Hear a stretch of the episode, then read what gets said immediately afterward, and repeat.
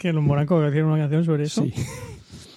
Lo que nos estamos pero, perdiendo. pero ¿en, en plan visionario o- Pero es un single.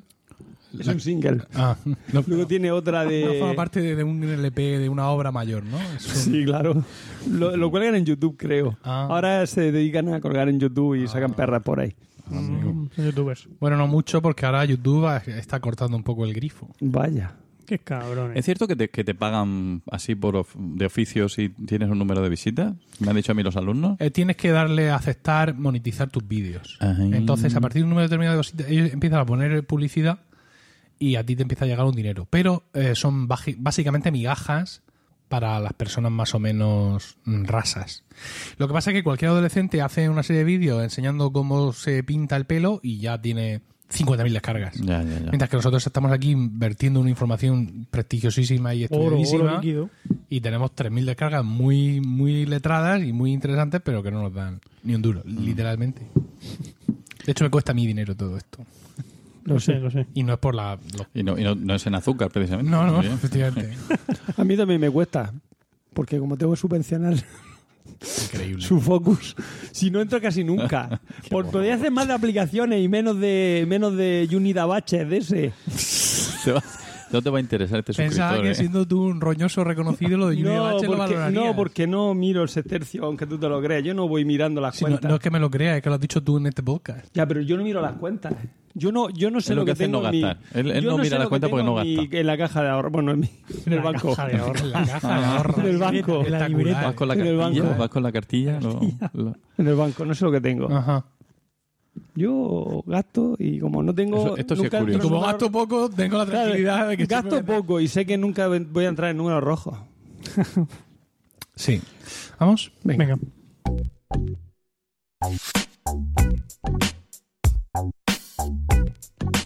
Bienvenidos a Están locos estos romanos, capítulo 16 del 13 de mayo de 2017. Estamos, efectivamente, en el año 2017 después de Jesucristo. Toda la sociedad está alienada por la incultura, la chabacanería y la falta de sentido común. ¿Toda? No. El selecto grupo, qué puesto. El selecto grupo de oyentes de este podcast forman una suerte de aldea gala que resiste todavía y siempre a la estulticia de los invasores, conociendo con asombro y de pelo noticias y comportamientos ajenos que les hacen exclamar, como aquellos irreductibles galos, una frase llena de ironía y sentido común. Están locos estos romanos. Yo soy Emilcar y esta tarde estoy acompañado por Diego Jaldón. Buenas tardes, Diego Jaldón. Hola, buenas tardes. Paco Pérez Cartagena, buenas tardes. Muy buenas. Y José Miguel Morales, buenas tardes. Hola, Milcar. Estamos de una forma inusitada grabando, creo que por primera vez en la historia de este podcast, en mi casa. Sí, sí. Qué bien. Y de momento ha resultado un desastre, ¿no? Porque habíamos quedado a las 5, esto estaba lleno de niños, estaba mi mujer, luego nos han traído un niño más, un niño adicional, ¿no? Eh, no es que mi mujer lo haya dado a luz de sí, sino que lo ha traído momento. una amiga, ha habido mucho follón, estaban viendo Río 2. Eh, luego hemos ido a- al Ágave y ha sido un caos, porque como no estoy acostumbrado a recibir visitas adultas, pues me ha resultado muy difícil poner dos cafés y un vaso de agua. Ha sido una prueba ímproba. Pero afortunadamente las de lactando se dejaron de ayer un bizcocho de chocolate, lo cual nos ha permitido salir. Sin azúcar. Que eso lo he probado yo, creo. no, No, no, yo también. Yo también he tomado. ¿Y tú, José Miguel? Yo también. ¿Pero por qué no has probado bizcocho de chocolate Sí, de lo las de probado. lactando? Nos oyen las Está de hecho con lactando. leche ¿Eh? Nos oyen las de lactando. Dos o tres de ellas sí. No está hecho con leche materna, idiota. Sí que está. No, de Podría hecho la- ser. El sabor tenía un saborcillo ahí, pero bueno. Estaba dulce, estaba Soy muy dulce. gilipollas. La, la además, la que lo, lo ha hecho Esmeralda ya no da teta. Esmeralda. Sí. Que es una de las del podcast, ya no ya no No la teta. conozco de nada, pero Que es que en el oyen, instituto había digo. una esmeralda que era muy guapa. Ah. Entonces he pensado en aquella esmeralda. Ah, ha sido un... No sé cómo será esta, ¿eh? será guapísima también, ¿eh? no lo sé. Porque pronto empezamos con los comentarios y, con las disculpas. Quiero decir, no sé. bueno, ah, algo más que decir sobre la stevia que os he puesto. Tu té al final, bien. Estaba riquísimo. Qué maravilla. Riquísimo. Sí. Pero tu mujer me ha dicho que le echara limón si ya llevaba limón de por sí. Nada más, limón. No, necesi- no precisaba limón. ¿Y le has echado una nube de leche? No. No, cuando le echas limón ya no. Es que como llevaba limón ya no Ya. se puede echar leche. Bueno, bueno, pues nada. Porque Y- se corta. Sí. Bueno, no sé, porque no sabe bueno. sabe a leche merengada, entonces. Hay gente que le gusta la leche merengada. Decía que ya. Tú nada. Ah, hace ya mucho tiempo que no grabamos. Sí, hace tiempo. Nos demasiado. hemos saltado el mes de abril por no pasado por el arco del tal. Incluso nos, nos has puesto los cuernos con otro podcast. Sí. Bueno, es exactamente lo mismo. Yo ¿Cómo? estoy muy ofendido. ¿Qué me dices? Sí, sí. Bueno, Es otro podcast así de, Fortísimo. de colegueo. No, pero no, de- no. Que Yo no lo he ah, no escuchado. No, no, no, no pensaba que lo he escuchado o algo. Tú sí lo has escuchado. Yo sí, El Cena para tres. me ha encantado. ¿Y qué? Bien, lo que pasa es que traté de descargarme tú el episodio que me dijiste, pero a través de Overcast no, porque ya está desfasado. Pero si solo hay uno, ¿no? Ah, pero es que lo quitan los de Radio Ambulante. Pues se ve que sí, porque no, era de jun, de julio, ¿no? Sí. Pues no, estaban A ver, desde... es- explico. Cena para tres es un nuevo podcast de Milcar FM en coproducción con otra red de podcast, con AV Podcast. Entonces, yo, un servidor de ustedes, y eh, dos de los jefes de esa red de podcast, que son Pedro Sánchez y José Luis Hurtado, nos juntamos y cada uno proponemos un episodio de otro podcast. Y discutimos sobre ese episodio, sobre la temática de ese episodio. Entonces yo propuse un episodio súper chungo Sí, de Radio Ambulante. Radio Ambulante es un podcast sobre historias de Latinoamérica, donde cuentan una familia chilena separada en el exilio y cómo el padre desde Francia les enviaba cintas a los niños para que le escucharan y ellos le respondían con cintas, es desgarrador. Y lo que aquí dice Diego José es que no lo ha encontrado en Overcast, no. porque seguramente ellos en el feed Hmm. no lo ponen todo, ponen los 10 últimos Claro. episodios para que lo vayas a su web a Hmm. escucharlo. Pues nada, tendré que ir a su web. Pues te merece la pena, Diego José. Sí, sí, lo haré, lo haré. O también te querrán que te descargues la, la aplicación de la NPR, de la radio pública norteamericana, que es donde está ese podcast, porque están insistiendo muchos. Descarga la aplicación, descarga la aplicación, hombre, qué trabajo te cuesta, nosotros no hacemos un mundo. O sea que lo mismo por ahí. Nada, lo haré. Está súper chulo el podcast ese. Tanto el nuestro de Cena para Tres como el de la NPR. Bueno, el de ellos está un poco mejor. Ajá. Nosotros somos buenos, pero ellos son muy buenos. Y eso, ha habido seguramente más podcasts nuevos en Emilcar FM de la última que grabamos. sí, sí, sí, sí. Seguro. Pero no sé cuántos, pero por Dios hay que mencionar cómo sea un paseo por Shanghai. Oye, ese está genial. Porque Mark. Milian es muy mirado. y Ese está- ese está genial. Y cuando no lo menciona, enseguida empieza a quejarse. Shanghai. Está súper chulo. Sí, Mark Milian es el compañero que hacía hasta ahora Cuatro Ventanas, tu podcast sobre Microsoft. Y que sigue haciendo. Y que sí, pues sí, a su ritmo, es decir, Sí, bueno, eso uno al es mes y sí. Y por eso cuando me dijo, quiero hacer un podcast sobre mi día a día en Shanghai, y pensé yo sobre su día a día, sobre su quincena a quincena. Mucho. Pero no, no, no, No, se ha venido sí, arriba publica, y. Me, y me despacha dos episodios a la semana, martes y viernes los Está muy bien, está muy ¿Te das bien. cuenta? Lo de, lo de Microsoft le aburre, pero lo otro sí le mola. No, no es que le mole, es que como, hay, como él mismo dice, como hay muchas cosas de Shanghai que no entiende, pues así se desahoga un poco. Ah, y ¿no? que se aburrirá un poco también. En Shanghai, Digo yo. bueno, Pues sí, No tendrá mucho sé. tiempo para grabar. él, él lo graba por la calle, conforme Mm. va al trabajo. No sé dónde habrá sacado esa idea. Tenía que haberlo patentado. Ay, Ahí estuve súper lento. Bueno, pues un paseo por Shanghai. Muy bien. Bien, Recomendable. fantástico. Y cena para tres también. También muy bien. Y bueno, y todos los demás. Bueno, compañeros y por supuesto. de la red. Sí, sí, sí. Sí, Los de educación me encantan. muy bien. Eh, Aquí no os critica. No, claro, no tenemos que ser todos complacientes. No, no. Pero si es que... Ah, bueno, ah, bueno, que puedo decir lo que opino. Mejor que no. Es que, es que está muy flipada esta, ¿cómo se llama? Raquel. Vive muy feliz. y- No has oído el último episodio. No, no, lo tendré que descargar. Ah, Sí, sí, sí. Debe ser de esas locas a las que les gusta su trabajo. No, no, si a mí me encanta mi trabajo. Ya. Pero, Por eso- ¿De profesor también? Por eso precisamente estoy quemado, porque me encanta mi trabajo y no me dejan ejercer. Bueno, eh, pues, es- es- escucha el último episodio de A Pie de Pizarra. Bien. No haré. digo más, ahí lo dejo. Lo haré. Vale. Vamos a leer las reviews que nos han dejado en iTunes las gentes. ¿Vale? Eh, con lo cual yo entiendo que esto es a partir de no me acuerdo cuándo, porque aquí pone two months ago. o- Pues por ahí, sí. ¿no? Si yo empiezo a leer alguno, aquel del lunes, 7 de 15 de la mañana, 5 grados, ¿ese lo leí? Yo creo que sí. No, porque dice el último merece un especial. Este se quejaba de aquel que grabamos que no salía nadie, no se escuchaban las voces. Sí. Romaneando. Seguid haciendo este podcast delicioso e inteligente. A mí no me resulta fácil encontrar programas que me enganchen y me interesen, y el vuestro lo hace. eh, lo hace. Me mararía escuchar un rollo, entre comillas, sobre algún tema más o menos, también comillas, absurdo, me divierte e interesa. Para mí es evidente que hay un nivel intelectual y de interés sociocultural que presentáis disfrazado de cuñadismo. Muy bien, progresáis adecuadamente. Machuki, sí, este sí lo he leído. Sí, pero bueno, mola. Pero Ah, mola no, que me lo vuelvan. Dilo otra vez, dilo otra vez. Eh, sí, este sí lo he leído. Porque este era el que el- tenía, él dirigía también un grupo de música vocal renacentista. Es verdad. Y el de eh, Mick Dioduque, ¿este lo leí? No, no puede ser. Charla de colegas. Charla informal de amigos sobre temas de lo más variado. Gente con criterio y temas normalmente bien preparados que se aderezan con el cachondeo reinante. Sobre todo si ya se han tumbado los gin tonics que todos asumimos que hay junto a la mesa de mezclas. Bueno, hoy no. Emigdio Luque. compañero mío del instituto. Por- Esto sí lo leí. Yo creo que también. Sí. Es que pone aquí un month ago y un month ago De no un month fue, nada. de un month nada. Un mod por lo menos. Entretenido. Me lo he pasado de lo más bien con este último podcast. Lo que más me agrada es el formato descontracturado a la hora de grabar. Digo esto porque no suelo escuchar podcasts tan largos, pero el vuestro se me hace de lo más ameno y divertido. Que nunca falte ese buen humor. Saludos, Ernesto Martín, desde Argentina. Muy. Cinco estrellas. Descontracturado. Sí. Cachondos e iletrados en ciencias. Toma. Ostras. Divertidísimos y cachondos, algunos de ellos en más de un sentido. Grupo de colegas que se reúnen para tumbarse unos cacharros, comerse unos kebabs y debatir sobre distintos temas que eligen cada cual. Los temas y las disertaciones son muy entretenidas como el tono general del podcast, pero, O, o- pero, Cuidado. por Dios, fichad a alguien de ciencias. Uy, Cuando habláis de temas científicos, tele- teleportación, estáis más perdidos que Balmer riéndose del iPhone. vosotros no sabéis dónde estoy metiendo. Sergio GPL. Yo creo que este lo comentamos entre nosotros, pero no lo Sí, hemos no, no. Anda con él, José Miguel, anda con él. No, no, yo no tengo nada que decir. Yo, en fin, desde el principio del. Bueno, de, de- Espera, espera, espera, espera, espera, espera, espera, espera. Que vídeo, este va a gustar. Illustrious Ignoramuses. Cinco estrellas.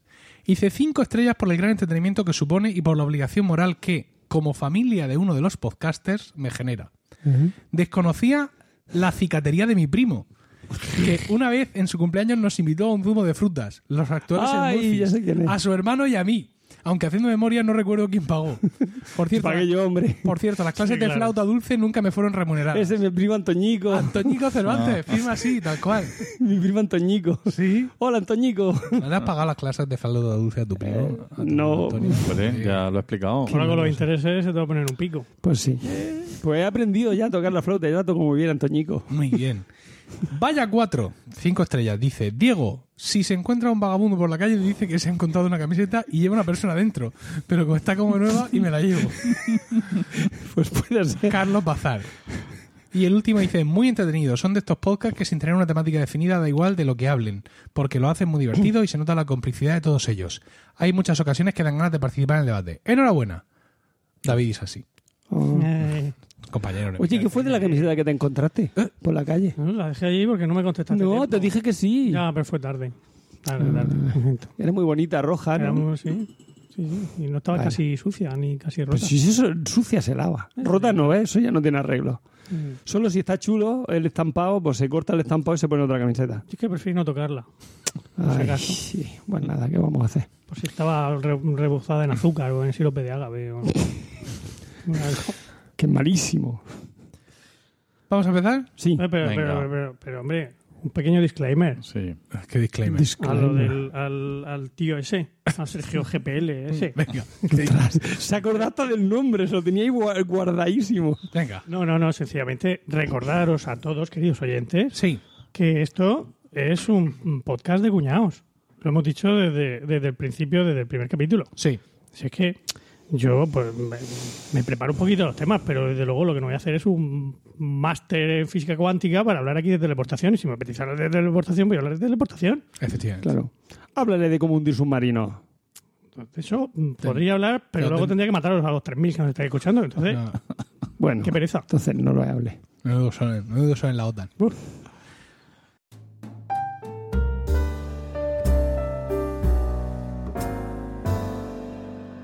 Venga, pues empezamos. Empezamos con, ah, con Paco. Paco, eres eh, el primero hoy. ¿De qué nos vas a hablar, Paco? Pues no lo voy a decir todavía. Vale. Ostras. Me gusta crear expectación. vale, ahí. Lo Pero- único que Pero tengo sí, pero sí va- vas a empezar a hablar. Voy a empezar a hablar ya en este momento mismo y em, tengo que decir que el, el ambiente de las tardes, que es yo la primera vez que grabo a estas horas, parece distinto al de las noches. Estamos todos más despiertos, con más ganas de, no sé, eh, Eso es para que no vayamos por la noche a su casa, está claro. eh, luego, al salir. Eh, con lo cual vengo a parar un poco la euforia y con, con un tema trágico. Oh. Voy a hablar de tragedia, de hecho. Y para eso voy a remontar un poco en el tiempo. eh, bueno, 2.500 años más o menos. Bueno, tampoco. De antigua Navarra. vamos a contar una historia. Joder, Diego. Tío, ¿lo ha acertado? Qué cabrón. No. Bueno, sí, pero no, no solo. Vale. Eh, una muchacha de 16 años que es pariente del recién nombrado rey de la ciudad de Tebas. La muchacha se llama Antígona. El rey es Creonte. ¿Y, eh, ¿y por qué ha llegado Creonte a ser rey? Es, es el, eh, el hermano de la ah, mujer del, del rey fallecido, que es Edipo. Eh, Edipo muere, sus hijos se pelean por el trono, Eteocles y Polinices. Los dos mueren, se matan el uno al otro en la batalla, con lo cual el trono queda vacante y le corresponde a Creonte asumirlo. ¿Y eso cómo es posible? Pues, mm, ¿qué cómo es posible? El que- Era el siguiente en la línea de Pero sucesión. ¿Cómo va a ser el de la polis. No, él no está en la línea de sucesión. Sí, sí, lo está, porque todo lo- lo que quedaban eran hijas. ¿Quién? Nada más que quedaban hijas. Pero si es el hermano de la mujer del rey. Sí, pero que el pariente es el. eh, a ver, el más cercano eh, a la familia del rey muerto y de los hijos. Varón. es. No, no, escucha, si el imperio griego se fue a la mierda, quiero decir, con estas normas de sucesión, No, evidentemente no. no hubo imperio griego. Bueno, pero bueno, es. sí. la cosa de ellos. Bueno, por, eso. Por efectivamente. Bueno, sí, Alejandro Hombre, si van- Magno tuvo un imperio. Pero no era griego, era macedonio. Escucha, si van rifando la corona así, desde luego. Helenístico se llamaba. Le llamaban- Yo, ya, pero le el- llamaban bárbaro. Bueno, pero Gelas es Los- Grecia. ya, pero los tebanos le decían que eran bárbaros. Bueno, los, propaganda, vamos a dejarlo. los macedonios. ahí. Uy, uy, uy, qué tensión. Madre mía. No, no, por favor, me interesa este tema. Esto es como traer aquí ahora a un susonista contra un pedrista. ¿no? terrible, terrible. Mira, Uy, cómo se mira, no lo estáis viendo. Tenemos que salir en YouTube. Sí, sí, sí, sí. sí. Sí. Una foto. Total, que, que este Creonte entra, es un hombre ya mayor, con cierto prestigio, porque se enfrentó a Edipo, bueno, la escena, la, la tragedia de Edipo Rey mm, relata, como todos sabemos, eh, cómo el propio Edipo se precipita en la desgracia por su inconsciencia, de no querer admitir que él ha sido responsable de, de casarse con su madre, matar a su padre, tener hijos con su madre, y está tan ciego que no lo ve, y al final él mismo pues se quita la vista. Como decía. Lelutier. Sí, sí, no, no, no. Entonces, este es su tío. Este sería, no, no, no. No es Este el ha dicho hermano de la madre. Creonte es su tío. No, es hermano de la mujer. Ah, hermano de la mujer. ¿Y la mujer de Edipo no es su madre? Sí. Eh, La mujer, bueno, sí. Entonces es su tío. Bueno, también en las dos cosas, claro. Ah, Igual es que, bueno, Edipo. entonces tiene un poco más de sentido que, que es el heredero. Bueno, Que no- es que como él lo ve natural, La casarse con la madre de uno, Claro, porque claro. está ya ahí, Pero en, ese se- ambi- en ese ambiente Se, corrupto. se casó sin saber, o sea, él no sabía que era su madre al principio. sí, sí, sí. sí. Lo intuía, pero Pero daba igual, porque es que estaba. ¿O qué? La, la, la Yocasta, era la Yocasta, Ah, le decían en el pueblo. Con lo cual, Sí, bueno, un, momento, un disclaimer para, para los que evidentemente no, no sois tan cultos como Paco, sino que sois un poquito más de mi nivel. Os recuerdo que efectivamente sí, vuestro primer pensamiento ha sido cierto. Yocasta es un robot femenino creado por Ultron para atacar a los, para atacar a los Vengadores. Es, un- es la hija de, Dios. de Ultron. mira yo lo sí, yo no desconocía sabía. sobremanera. Le puso ese nombre. Los que no somos tan cortos como Emilcar. Le puso ese nombre para, así, para darse también un poco así de flow mm, trágico y tal, porque él siempre consideraba a su creador, Henry Pym, que no Tony Stark, su padre. Entonces dijo, pues, y dice, esto a lo mejor aquí no encaja muy bien, pero yo le pongo Yocasta igual. Yocasta mola. Lo, lo mismo tenía que poner otro nombre, pero mm, de todo, este me gusta. Sí. Bueno, ¿dónde estábamos? Sí, Creonte, que llega al poder el hombre con su prestigio porque se había enfrentado a Edipo en, en toda, la, en toda la tragedia de, de Edipo Rey. Es un personaje con buena reputación. Y, pero claro, la, la guerra acaba de terminar, él se convierte en rey y tiene que afirmar su autoridad. Y lo primero que hace es pues, proclamar un, un decreto por el cual a uno de los dos hermanos, a Eteocles, a Polinices, perdón, eh, no se le va a permitir eh, ser enterrado ni recibir honra fúnebre, lo cual en Grecia era un problema se lo coman los muy perros, gordo. ¿no? Lo dejan ahí tirado en medio del campo conforme Como el cayó. pobre. Pero, pues eso, para que se lo coman la- los cuervos. Oh. Y, y bueno, él aparece en escena proclamando ese decreto, todo el mundo, todo el coro de ancianos que hay por allí le dice, pues nada, como tú digas, rey y tal. Pero hay una joven que no está dispuesta a, a haber cumplido ese decreto, que es Antígona, que es la hermana, eh, una de las dos hermanas de, de Polinices y de Teocles. Eh, ella tiene un coloquio con su hermana Ismene, eran cuatro los hijos de Edipo, y intenta convencerla de que la ayude a sepultar a- al hermano muerto. Pero la otra dice que Nanay, que ella mm, no piensa oponerse al poder del tirano ¡Qué tirano! y mucho Pero menos. si le acaba de caer la corona al pobre ya en su Bueno, pero, vejez, a ver, Pero tirano, era tirano tirano. significa persona que tiene el poder en un régimen no democrático. que él ya Vamos, pensaba, básicamente. pensaba Era de las que votaban era- a Ciudadanos, ¿no? al Eh, perro. Tenía, sí, no tenía un significado tan negativo. Claro. Pero dicen el, decreto perro- y el poder del tirano, sí, sí. Su perro, su perro llamado Perraques. Para, ambientarse un poco. Para no, para no desentonar. Bueno, bueno. Total. Que, que nada, se queda sola Antígona y dice, "Bueno, da igual, yo esto lo voy a cumplir porque, porque esto hay que hacerlo y se debe hacer. Pero chacha, lleva cuidado, que, el- que te van a castigar de verdad, que este Creonte tú no lo conoces. Y eh, ella decide seguir adelante por su cuenta. Eh, total que, mientras tanto, pues viene un centinela buscando a Creonte y dice, acaban de enterrar el cuerpo de, de Polinices eh, y esto, bueno, no sabemos quién ha sido. Entonces, automáticamente Creonte dice, esto ¿cómo que no sabéis quién ha sido? Dice, aquí, hay ¿Quién una, pasa? aquí hay una conjuración, hay la teoría de la conspiración, en la primera, el primer caso, para quitarme a mí del poder. Entonces, esto es que os han sobornado algunos ciudadanos Conjura, conjura, ¿eh, ¿no? algunos ciudadanos os han sobornado y estáis aquí todos de acuerdo haciendo los, los- No, los lo inocentes. Y dice, como no me traigáis aquí ahora mismo al responsable de esto, mm, paséis todos por la, por la piedra. Y bueno, pues nada, pues allá que se va el centinela. Pero eso quiere decir que lo- los mandaba a asesinar.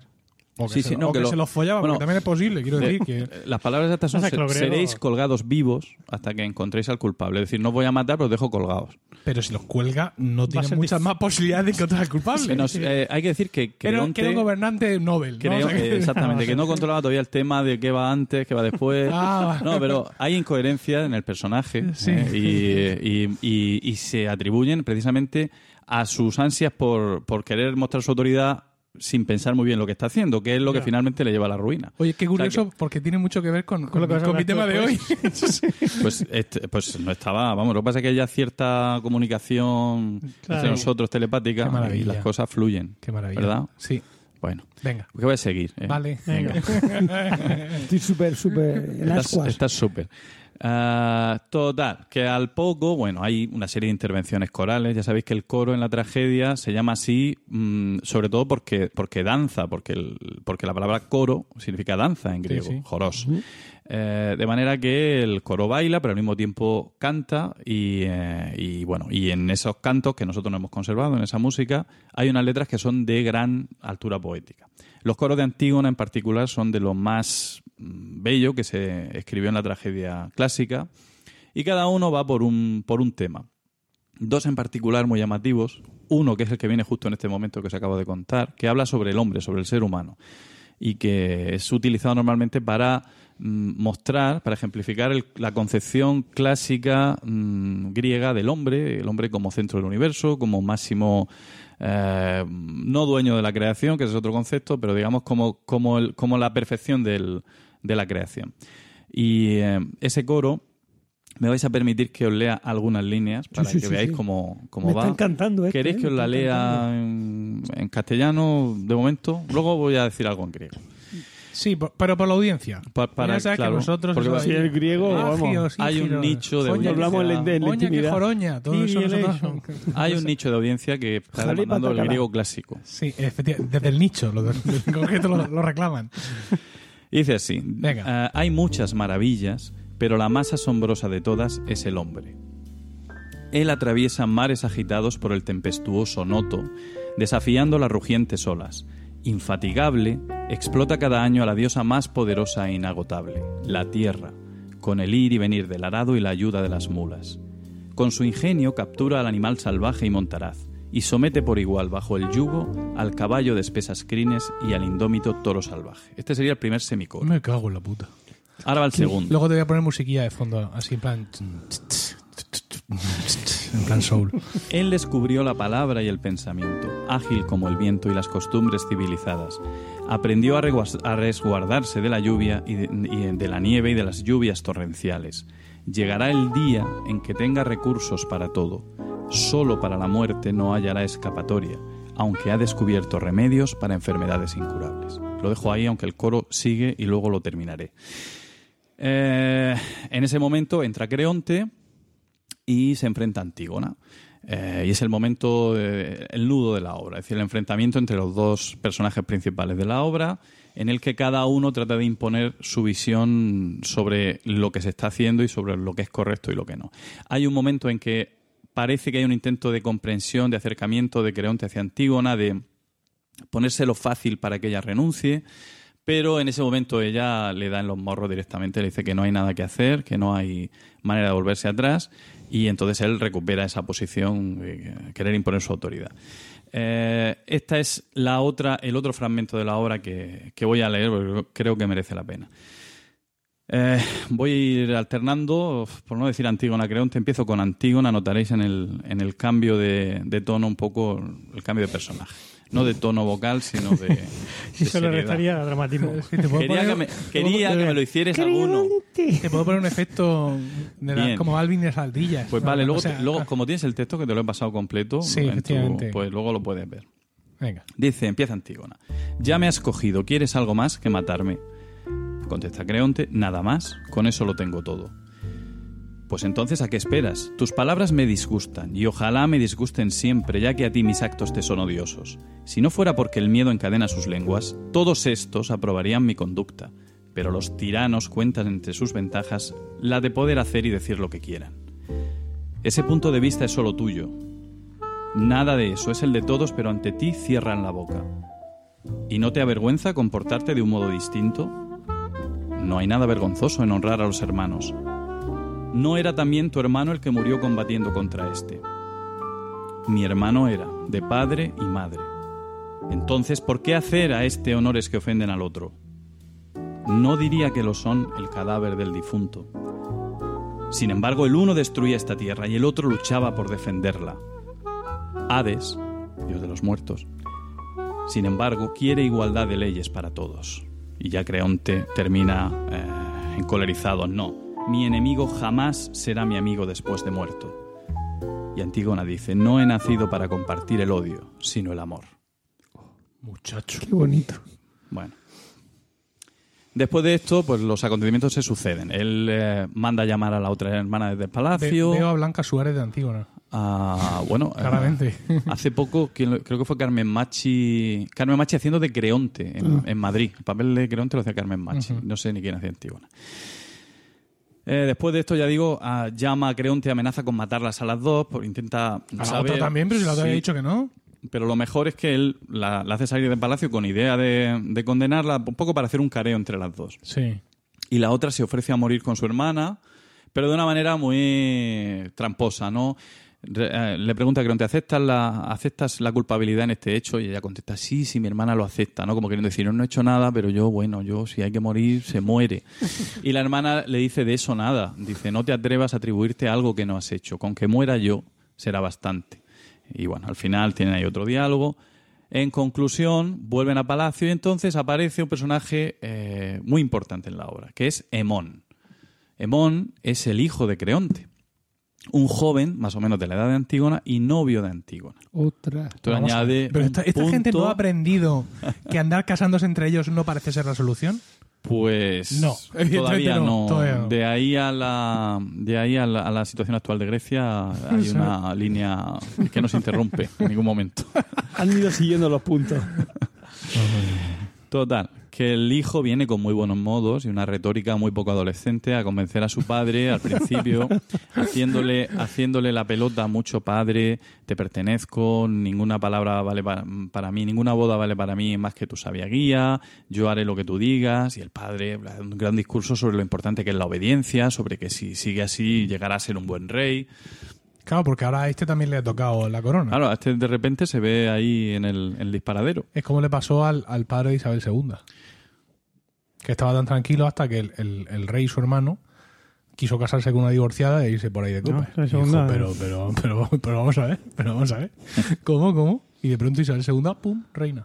Fíjate. Fíjate. Pues algo así. Solo que Emón le dice... Le dice... De pronto no, quiero decir, el otro rey no, el padre. Sí. Pero se murió, se murió muy pronto. No como No ella, que tiene más años que la orilla de la playa. Eso sí. Entonces el, eh, em, el rey insiste y Emón le dice, pero tienes que ver las cosas de otra manera, no te acostumbres a que tu opinión sea la, la única eh, necesaria. Y poco a poco va empezando a decirle que es que lo que está haciendo es una barbaridad, que eso no puede ser, se enzarzan en otro diálogo que termina con el padre pidiendo que traigan a Antígona para matarla allí delante de los ojos de su hijo. A lo cual, No lo ha ido muy bien. No lo ha ido muy bien. eh, o sea, empieza como una conversación civilizada, pero termina con una conver- conversación entre padre e hijo delante de toda la vida. Efectivamente. O sea, está muy bien. Eh, a lo que el hijo responde, de eso nada, ni ella morirá ante mis ojos, ni tú volverás a ver mi rostro con los tuyos. Comparte tu locura con tus amigos. Y se larga de allí. No sabemos dónde va, pero bueno, el corifeo empieza, empieza a ver lo negro, dice, oye, Creonte, igual, yo qué sé, se está poniendo la cosa un poquillo, la mano". nada, que se vaya y que siga creyéndose más que un hombre, dice, dice Creonte. Y entonces llega el que sale casi siempre en todas las tragedias tebanas, el adivino Tiresias, Hombre, Ostras. que siempre llega muy bien recibido y termina siendo adivino de males. Em, así que, bueno, pues llega mm, Tiresias con mucha educación, mucho respeto por parte de Creonte. Tiresias ¿Es ciego? Siempre es ciego. Bien, bien, sí. perfecto. Entonces, cumple con el estándar Efectivamente, es el estándar que, lo que él, que él eh, inició. que él inició. Y, em, y le avisa, mm, al principio también con buenos modos, de que algo que los dioses como que están queriendo dar señales de que hay algo que, mm, que no funciona, que mírate tú a ver, que si eso de no enterrar a alguien igual no está bien. Y el otro se cabrea, dice que están todos vendidos, que esto, que esto puede ser todos contra él, Hasta pero los dioses conspiran eh, contra él. dices que tal, es que tal, bueno. Total, que Tiresias al final se harta y le echa una maldición y le dice, no pasará mucho tiempo antes de que tú eh, recibas en tu propia familia las consecuencias de estos actos.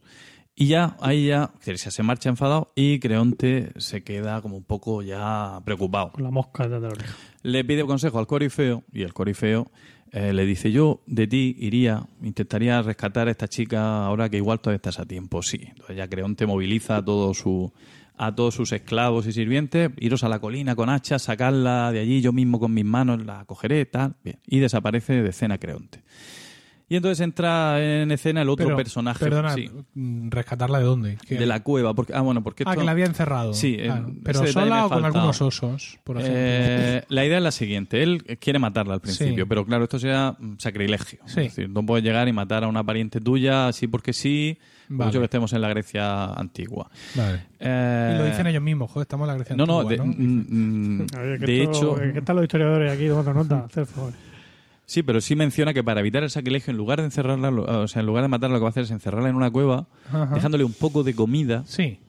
pero condenada a pues al ostracismo y a tal. Es decir, que ella misma va a tomar la decisión de matarse mm, por sí misma porque, porque no va a haber cumplido su, su deseo. Vale, entonces se moviliza para intentar rescatarla. Entonces dice, a ver que llegamos a tiempo, venga, Venga. llegamos a tiempo. Desaparece del- de escena y mm, al poco viene otro mensajero. Y viene a contar que eh, el joven Emón eh, se ha suicidado. Oh. Y no solo se ha suicidado, sino que se ha suicidado ah, porque al, al llegar a la cueva ha encontrado a Antígona todavía viva colgando de una, de una cuerda que ella misma con sus propias ropas ha trenzado. Señor. Y eh, ha intentado salvarla, la ha agarrado por las piernas para intentar sostenerla, pero al ver que estaba muerta, la ha bajado y cuando estaba con ella en el suelo ha llegado el padre, hijo mío, ¿qué haces? Abandona tu locura. Emón intenta matar a su padre y al, al no conseguirlo se hiere a sí mismo y, y muere. Eh, a todo esto sale la- el personaje que faltaba, que es la mujer de Creonte, que estaba en el palacio, y eh, el mensajero le cuenta lo que acaba de pasar con su hijo Emón. Sí.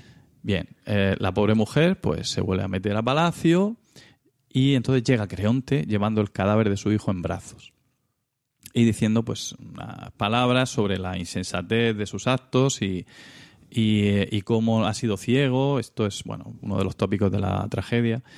eh, de no ver que estaba cayendo en la locura y en la soberbia y, eh, y que por eso paga, paga unas culpas merecidas.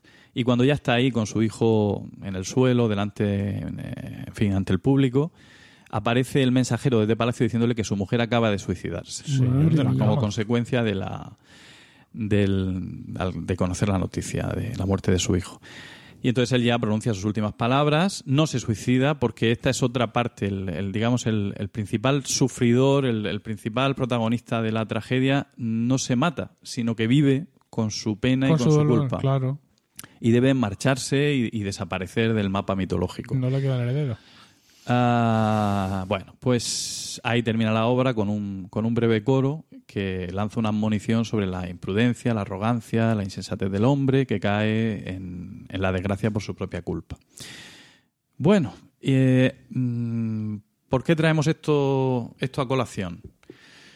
Ah, bueno, pues porque hace algún tiempo eh, una entidad bancaria ¿No? mm, Qué, ah, qué giro, qué, Qué giro, Dios mío. No, no, no me eh, señales, pero no- ¿Pensabais que había llegado el desenlace? Pues no. no me ¿eh? señales el reloj. O sea, tío, tú tienes, tienes tarifa plana, Cuando he dicho entidad bancaria, esto se... Tío, en un giro inesperado de los acontecimientos. Una entidad bancaria eh, ha dado publicidad al siguiente anuncio que además se ha mantenido más tiempo. Yo creo que nin- o yo que no les presto atención y en este caso cada vez que lo oía era como un pequeño puñal que se me clavaba. Y decía así. Ver una obra de teatro griego, obviamente en griego antiguo, es la comisión que te cobra tu mujer por olvidarte del aniversario. En la vida ya pagas demasiadas comisiones. Ven a Bankia y te quitamos todas las comisiones de tus cuentas. Eh, el- Sí, el- sí, lo- eh, lo, lo habéis lo he oído, ¿no? lo he oído. Yo no, pero me Bueno, parece pues una sí, aberración. sí. Eh, hubo, reacciones, tampoco muy airadas, pero en el mundo de la cultura hubo grupos que reaccionaron a esto. En concreto, un, grupo teatral de Valencia, eh, una compañía de reciente creación que se llama La Pajarera, cambió su, su planificación. Había, estaban montando una obra con fragmentos de autores españoles contemporáneos y decidieron eh, cambiar totalmente la obra. Lo que hicieron fue empezar con una obra en, en 15, con 15 minutos de griego clásico al principio en la que nadie, nadie entendía nada, o el 99% del público no entendía nada, pero solamente la, la expresión de los actores y las situaciones que se planteaban eran suficientes para comprender lo que ahí estaba pasando. Después la obra ya entraba en, en el castellano y, y terminaba teniendo sentido más completo.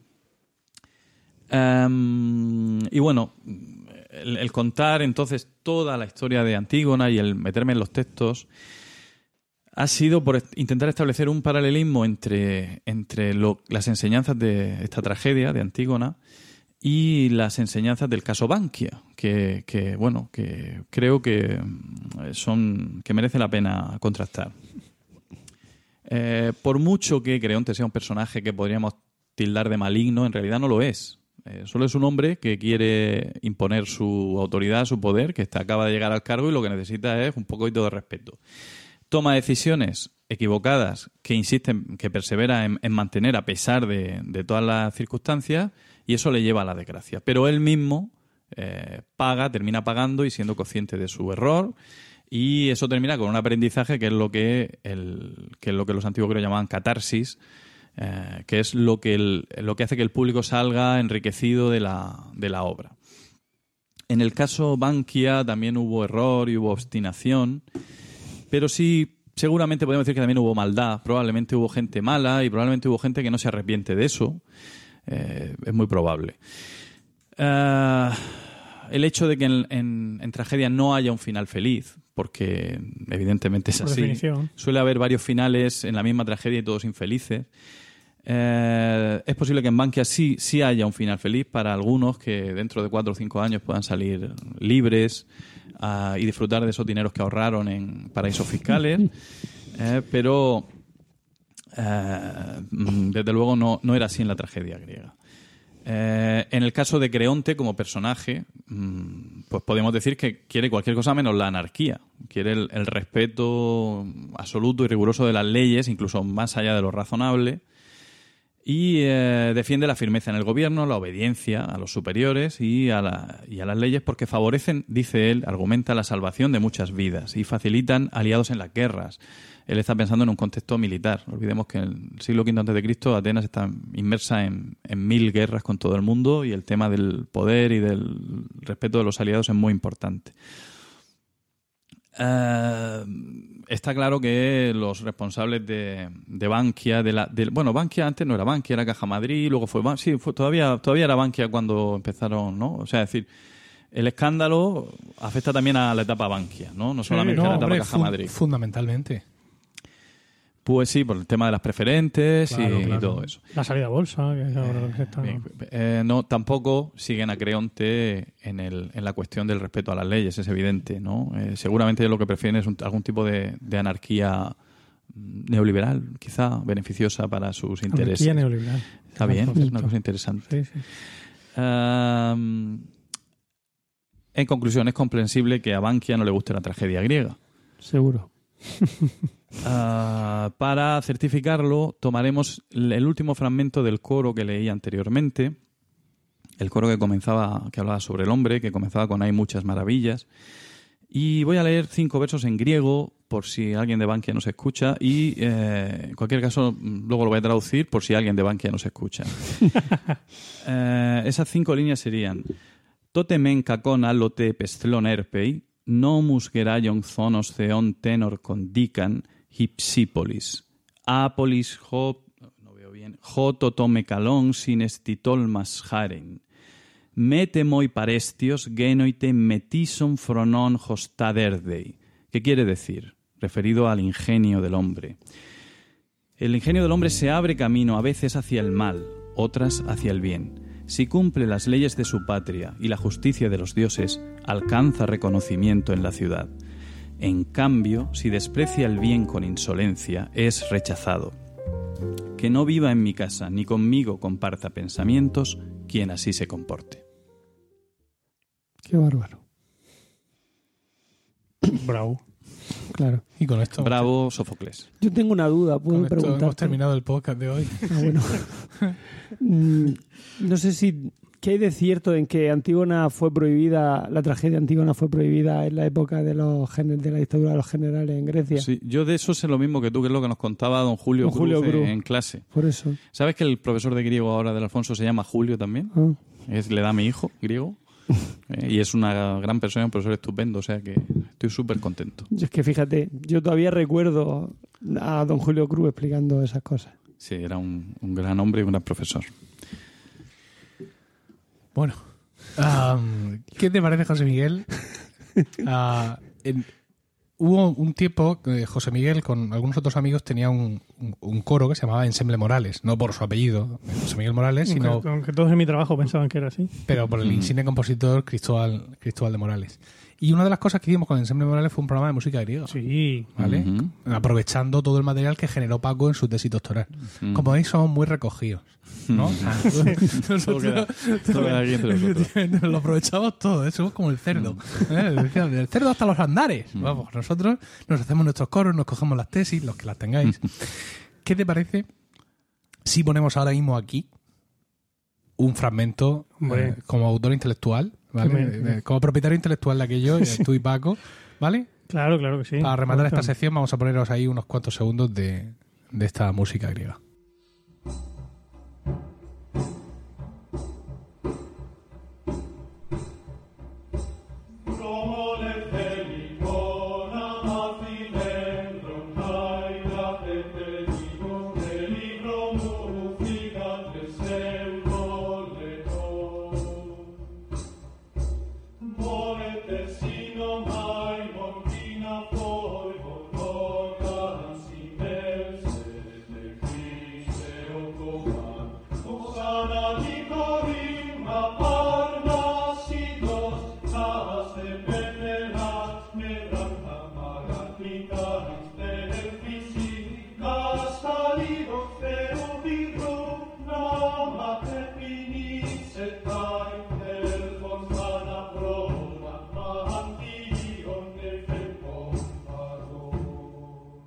Y vamos a seguir eh, ya con la siguiente sección. Evidentemente, no, después de lo que acabáis de escuchar, no iba a poner la melodía mm, juguetona y neofunky que, de, de la sección siguiente, porque. De hecho, porque- que- que quiero que sea a partir de ahora la música para mi sección. sí, pero es que ahora la sección que toca es la mía.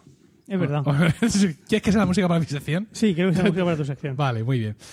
Bueno, pues decía yo al, al principio que esto tenía. en to- muchas de las cosas que ha dicho Paco al principio podía tener que ver con la sección que, de la que yo voy a hablar, que es inevitablemente eh, Donald Trump y un poco la sucesión de acontecimientos en, que podemos decir en los últimos días, en las últimas semanas o en los últimos cinco minutos. Porque este hombre realmente no, no, no deja de sorprender. Eh, seguramente, a no ser que viváis en, la misma cueva donde estaba la pobre Antígona, ya estáis al tanto de, de sus muchos eh, vaivenes desde que llegó a la presidencia de los Estados Unidos. Y es una cosa curiosa porque, mm, como ocurre muchas veces, hace falta que pase algo para que la gente reaccione y, mucho. En algunos aspectos no hace falta porque la gente ya reacciona, pero en otros sí. Entonces, por ejemplo, desde que Donald Trump llegó a la presidencia, pues hemos oído que se han producido un incremento de suscriptores al Wall Street Journal, por ejemplo, un incremento de suscriptores al New Yorker, que es una revista semanal de Estados eh, de Nueva York, de la ciudad de Nueva York, un incremento de suscriptores al, al New York Times, entre los que, por ejemplo, me encuentro, ¿vale? Y eh, todo esto porque la gente dice, coño, ¿no? Eh, damn, dirán por los americanos, ¿no? Dicen O- fuck. O fuck, ¿no? Dirán lo que ellos digan, ¿no? Y dice, oh, que es verdad. Entonces ahora se ponen un poco las pilas. Eh, algunos digamos que llegan a esto de nuevas o el interés también llega de nuevas. Por ejemplo, a mí me, mm, cuando él empezó a funcionar y empecé a ver lo que hacía tal, me surgieron un montón de dudas sobre cómo funcionan los Estados Unidos como república presidencialista con un sistema electoral representativo y no proporcional. Es decir, para que os hagáis una idea, proporcional es lo nuestro. Mm. Elegi- Más o menos. más o menos. Pero vamos, aquí votamos y en función de lo que hemos votado, por ejemplo, de Murcia van al Congreso no sé cuántos diputados del PP y ya está. Eh, en otras regiones incluso puede ir a algún diputado de otro partido, ¿no? Sí, sí, sí. Vale, pero es más o menos así. Pero en Estados Unidos es representativo. Es decir, allí tú vas a votar y el fulano de, de los demócratas se lleva un voto más que el de los republicanos y el, el senador de ese estado es el demócrata. Y a tomar por el tal. Eh, en fin, todo tiene su parte buena, su parte mala. La parte, entre comillas, buena de un sistema representativo, al menos como lo tiene en Estados Unidos, en Inglaterra también lo tienen parecido en algunos Sí. aspectos, es que el tío se la juega mucho más. ¿no? Aunque tiene el respaldo de su partido y cuando él ha llegado a esas elecciones legislativas se ha tenido que ventilar a unos cuantos de su partido previamente, ¿no? Pues como hizo Trump con toda la gente que se le presentaba y tal, pero se la juega mucho más, ¿no? Porque la gente es mucho más propensa a que su voto se balancee. Y luego, las cosas importantes de una población, de una, de un estado, de un, de una demarcación o de lo como demonios se llame, lo que se llame en cualquier país, se defienden mucho más. Y al final, los intereses de la gente suelen ser bastante estándar, por así decirlo. Es decir, tenemos, mm, simplificando muchísimo, que es de hecho de lo que se trata este podcast, de simplificar al máximo, eh, básicamente las opciones políticas son maneras distintas de llegar a un mismo, eh, más o menos a un mismo objetivo. Aunque, claro, efectivamente hay simplificado un cojón de mico. Por ejemplo, podríamos hablar del tema del seguro de, sa- de sanitario de Estados Unidos, ¿no? Todos sabéis que existía algo que se llama Obamacare, ¿vale? Que para entender a nosotros es que regulaba el acceso a la sanidad para todo el mundo y todo el mundo estaba muy contento. No es eso, ¿vale? Y ahora llega el Trump y le pega un hachazo y lo quita. En la primera no lo consigue y en la segunda parece que sí lo consigue, aunque tampoco está tan claro. Y cuenta con la oposición de eh, congresistas y senadores republicanos. ¿Por qué? Porque estos tienen que luego que volver a su pueblo. Literalmente. O sea, literalmente. Estos luego se van allí a un, a un polideportivo y allí les aparece la gente y les, les ladra directamente, cosa que aquí no ocurre ni de coña, ¿no? Entonces, pues Bueno, claro, Y el- tiene también la posición de muchos congresistas republicanos por lo contrario, porque Por- creen que se quedó corto. Claro.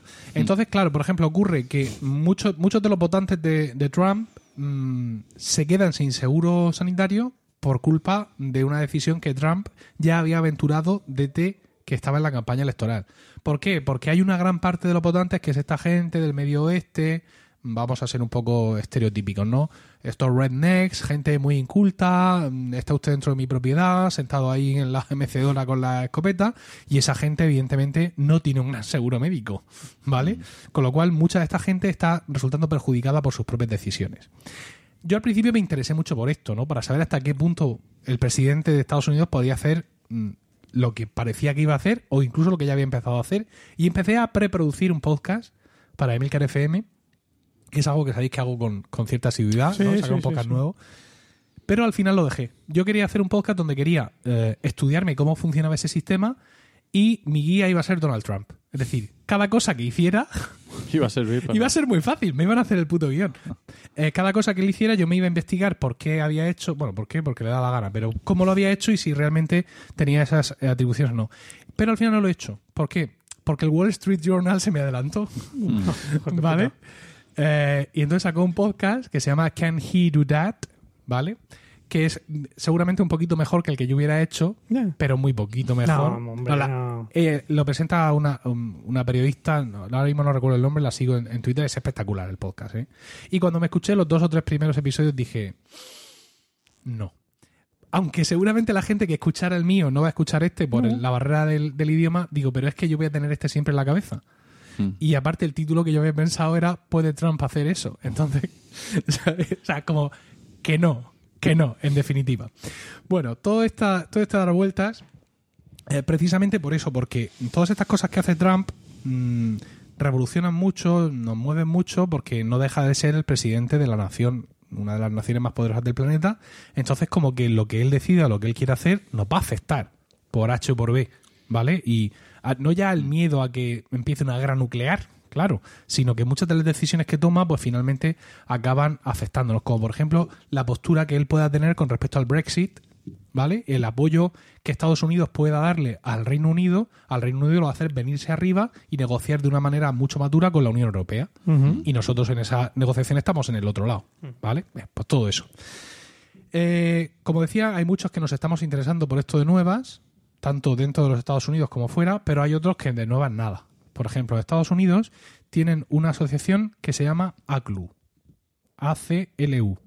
¿Qué es la ACLU? La ACLU es eh, la American Civil, eh, ¿cómo era? American Civil Liberties Union, ¿no? La Unión eh, Americana por las Libertades Civiles. Es una asociación que funciona desde tiempos inmemoriales. No es una cosa que se haya constituido ahora para atacar a Trump y su misión precisamente es esa.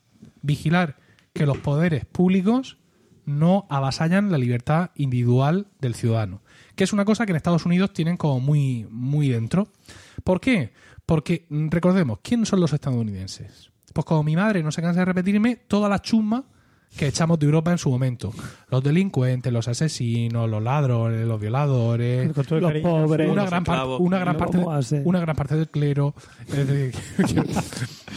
Con todo el cariño, si hay algún eh, estadounidense Sí. escuchándonos en No, este a ver, momento. no, yo, yo soy, yo soy católico, pero el español es anticlerical. Mm, le- tiene una cosilla ahí dentro. No, si lo digo por los Entonces- clero, lo digo por los, los americanos. Ah, todos estos chistes anticuras a cualquier español, aunque sea de visa diaria, y le hacen reírse así como un conejo. Entonces, claro, ellos venían, eh, ya lo hemos visto en un episodio de Los Simpsons, la ley para poder llevar pistolas es para evitar que pueda venir el rey de Inglaterra y empujarte fuera de tu casa, ¿no? Entonces ellos llegaban de una Europa mm, todavía muy medieval y llegaron con un, con un ambiente muy de libertad, ¿no?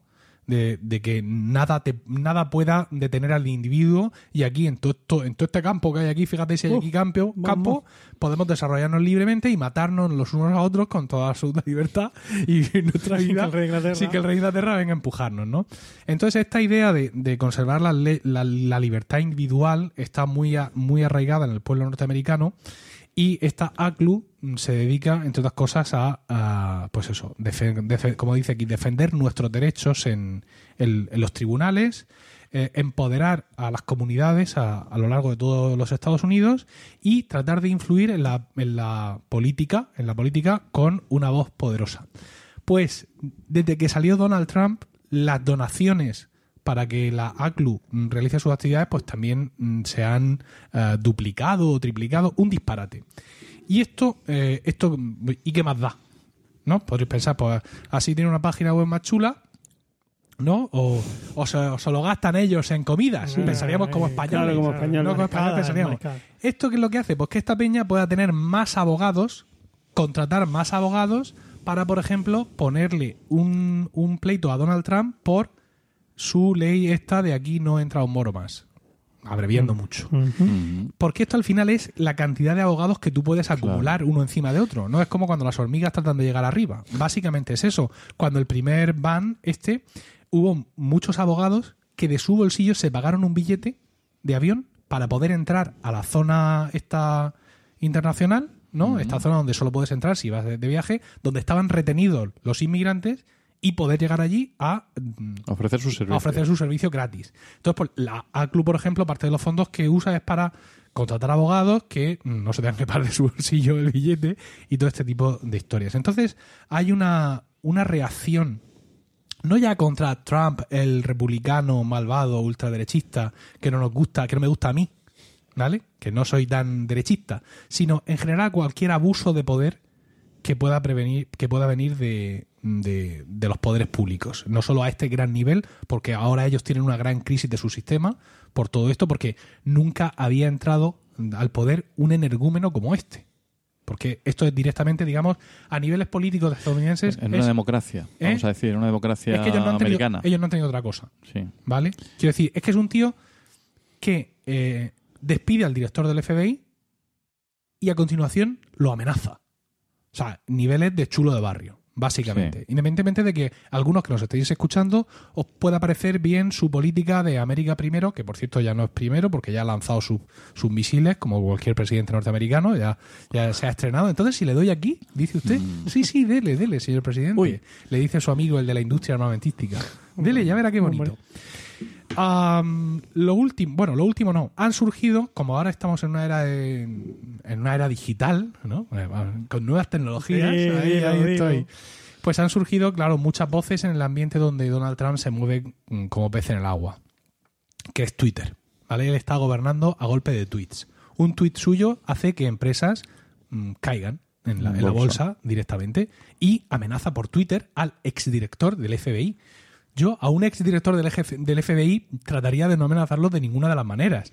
O sea, mm, lo de despedirlo me parece, entre comillas, bien, porque tú sabrás lo que haces, ¿no? Quiero decir que Mm. él tendrá sus motivos, me parezcan a mí mejor o peores, pero, pero entra dentro de tus atribuciones. Pero, ¿Cuál ha sido la amenaza? Porque yo había oído que lo había, lo había criticado, lo había puesto a caldo, había dicho que era un incompetente y tal, Sí, pero sí. amenazarlo... Directamente ha dicho, eh, antes de que empiece a filtrar cosas a la prensa, mm, James Comey, mejor será que pienses si no hay grabaciones de nuestras conversaciones. Entonces, claro, la gente le pregunta, le han preguntado al portavoz de la Casa Blanca, ¿es que el presidente graba las conversaciones que mantiene con los oficiales del gobierno? Porque, claro, él está hablando lo que da a entender es que ha grabado él las conversaciones con Comey y que tiene algo en esas conversaciones que a Comey lo, lo compromete. Entonces le han preguntado a Sin Spicer, al, al portador de la Casa Blanca, si eso implícitamente quiere decir que el presidente está grabando todas las conversaciones que tiene. Y el tío no lo ha desmentido. O sea, no lo ha desmentido.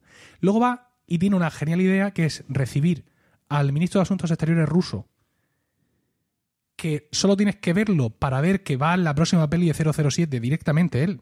O sea, porque es que tiene... de malo. La pinta, eh. de- y al embajador de Estados Unidos en Rusia, Mm. que yo no sé cómo ese tío no está expulsado ya del país por ser una- un espía, porque es que es lo que es, lo recibe en la Casa Blanca. Lo recibe en el despacho oval a petición del propio Putin, que le dijo, por favor, quiero que lo recibas en el despacho oval. Claro. Y no deja entrar a la prensa norteamericana y solo deja entrar a un fotógrafo de la agencia TASS, que es la agencia oficial rusa, con todo su equipo. O sea, A poner unos micrófonos. un montón de rusos, ¿sabes? Un montón de rusos con equipamiento tecnológico dentro del despacho Qué oval. bien, qué bien. Y unas fotos que han trascendido donde se los ve muy relajados, pero que, como yo le dije a José Ángel Abad en Twitter, eh, la cordialidad habitual entre agentes rusos, quiero decir, ¿no? quiero decir, ¿no? Entre, en fin, todas estas cosas. Eh, todo esto es un repaso como así, como un poco alborotado de todas las cosas de Trump. Y es que, eh, bueno, una de, las de las movidas que tiene es que han empezado a surgir cuentas alternativas de Twitter de los servicios oficiales. ¿Vale? Es decir, por ejemplo, eh, los del parque de Yellowstone. Hay una cuenta oficial que dice, que dice, pues aquí los árboles, pues esta mañana se han levantado bien, tal, hay uno con legaña, no sé cuánto.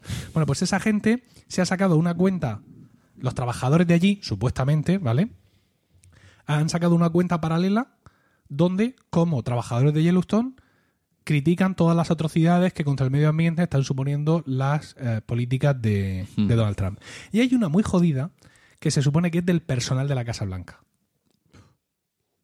¿Vale? Esa es muy jodida. Sí.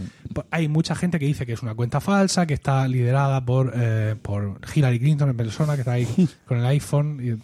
¿Cómo, cómo se escribe demanda? Le dice a, a Bill, ¿vale? Tú que eres abogado, anda, haz algo hoy, ¿vale? Y eh, mucha gente enviando mensajes privados, queremos hablar con vosotros, pero claro, mm, parece ser que Donald Trump ha peinado varias veces la Casa Blanca requisándole los móviles a todos los trabajadores para que el servicio Eh, secreto... En persona. Sí, es, que- es como en el instituto. Los móviles ahora mismo en la mesa. Bueno, y esta gente está muy activa, entonces cada vez que pasa algo salen en Twitter a decir, aquí se ha armado la de Dios es Cristo, no paran de gritarse, no sé qué, no sé cuántas, y han colgado, como muchas cosas que juegan, han colgado como una especie de formulario para que tú te imprimas y se lo envíes al presidente por correo certificado, ¿no? Que es una, un aviso de cese y solicitud de que te quites del cargo. Entonces le, notifican de que por todas estas barbaridades que estás haciendo, eh, nosotros, el pueblo, mm, te ordenamos que abandones el cargo y que te vayas.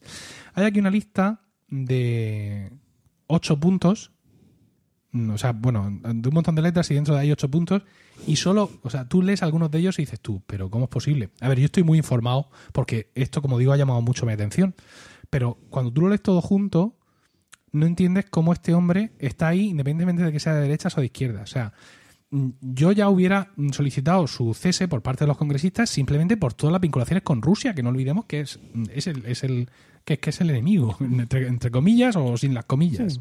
¿Vale? Entonces, por ejemplo, eh, es muy conocido el tema de el consejero nacional de seguridad. ¿Vale? Michael Flynn, pues un ex general que fue nombrado, ¿eso que suena? La panificadora, que dice que ha terminado de hacer pan. Que ya que ha dado de sí. Bueno. Vale. Eh, Estaba yo oliendo a pan todo el rato y pensaba que era el micrófono. el micrófono dice, ¿quién se ha comido aquí un bocadillo, no? Mm, Está a punto de pegarle un bocado. Bueno, una de las cosas muy conocidas es que nombra a Michael Flynn, que había sido ya su asesor durante la campaña, como asesor nacional de seguridad. ¿Vale? Esto es un cargo que aquí no existe, pero es un señor muy importante a nivel presidencial. Michael Flynn, ex general, etcétera. National Security Advisor. Este tío se tiene que ir. Tiene que dimitir por sus conexiones con Rusia. O sea, porque se demuestra que ha estado a sueldo del gobierno ruso, haciendo de lobista, influyendo en algunas, en algunas cosas. Previamente ya le habían pasado informes de inteligencia. El gobierno de Obama, cuando lo contrató a Flynn como asesor para la campaña, ya le dijo, oye, no es por nada, pero creemos que es un agente ruso. Pero vamos, tú mismo. ¿Vale? Entonces, no solo lo contrata, sino que al poco de contratarlo, porque estuvo en el cargo muy pocos días, el tío tuvo que, tuvo que dimitir. Tuvo que dimitir. Ha testificado ya varias veces en distintas comisiones y lo tiene muy. Yo, por lo que escucho, lo tiene muy negro para no acabar en la cárcel. Y ha sido, ha acabado Michael Flynn de ser un tío estupendo y maravilloso, ha acabado de siendo ese señor eh, Es que usted me habla. del que usted me habla. No contento con eso, o sea, nombramientos como esos ha hecho varios. O sea, de hecho, resulta muy difícil encontrar alguien en, el, en los cargos más importantes del gobierno de Trump que no haya tenido relaciones con los rusos durante toda la campaña electoral. Por ejemplo, citan aquí en este escrito que os digo a Roger Stone, ¿vale? Que este tío eh, tiene, por ejemplo, conexiones con Julian Assange, que es el fundador de Wikileaks, que eh, ahora mismo está, eh, mm, digamos, muy protegido por, eh, por Rusia, por todo precisamente lo que Wikileaks está destapando acerca de Estados Unidos y, bueno, de alguna manera, bueno, de alguna manera no, él está protegido por el servicio secreto ruso en el hotel este donde está en Ecuador. ¿Es en Ecuador? ¿Dónde No, está en la embajada de Ecuador en Londres. Ahí está. Y protegido Y por el servicio dos, dos años, por lo Sí, menos. por el servicio secreto ruso. Por ejemplo, otro elemento, Paul Manafort. Paul Manafort es otro eh, tío muy conocido por estar eh, asociado con agentes rusos, ¿vale? Y hacer campaña sobre el tema de Ucrania. Ucrania, hay una guerra encubierta de la que no se habla, ¿vale? Y eh, este tío, que era el jefe de campaña de Trump, previamente ya había hecho muchos movimientos y eh, había sido un, lobista importante para que Estados Unidos su postura no fuera de apoyo, digamos, a la, a la oficialidad ucraniana, sino a, a- a los intereses de Rusia. Eh, y, luego podemos hablar, por ejemplo, de la parte más folclórica, ¿no? Por ejemplo, su hija, Ivanka Trump, y su, y su yerno, su yerno, Jared Kushner, ¿vale? Que tienen cargos oficiales dentro del gobierno.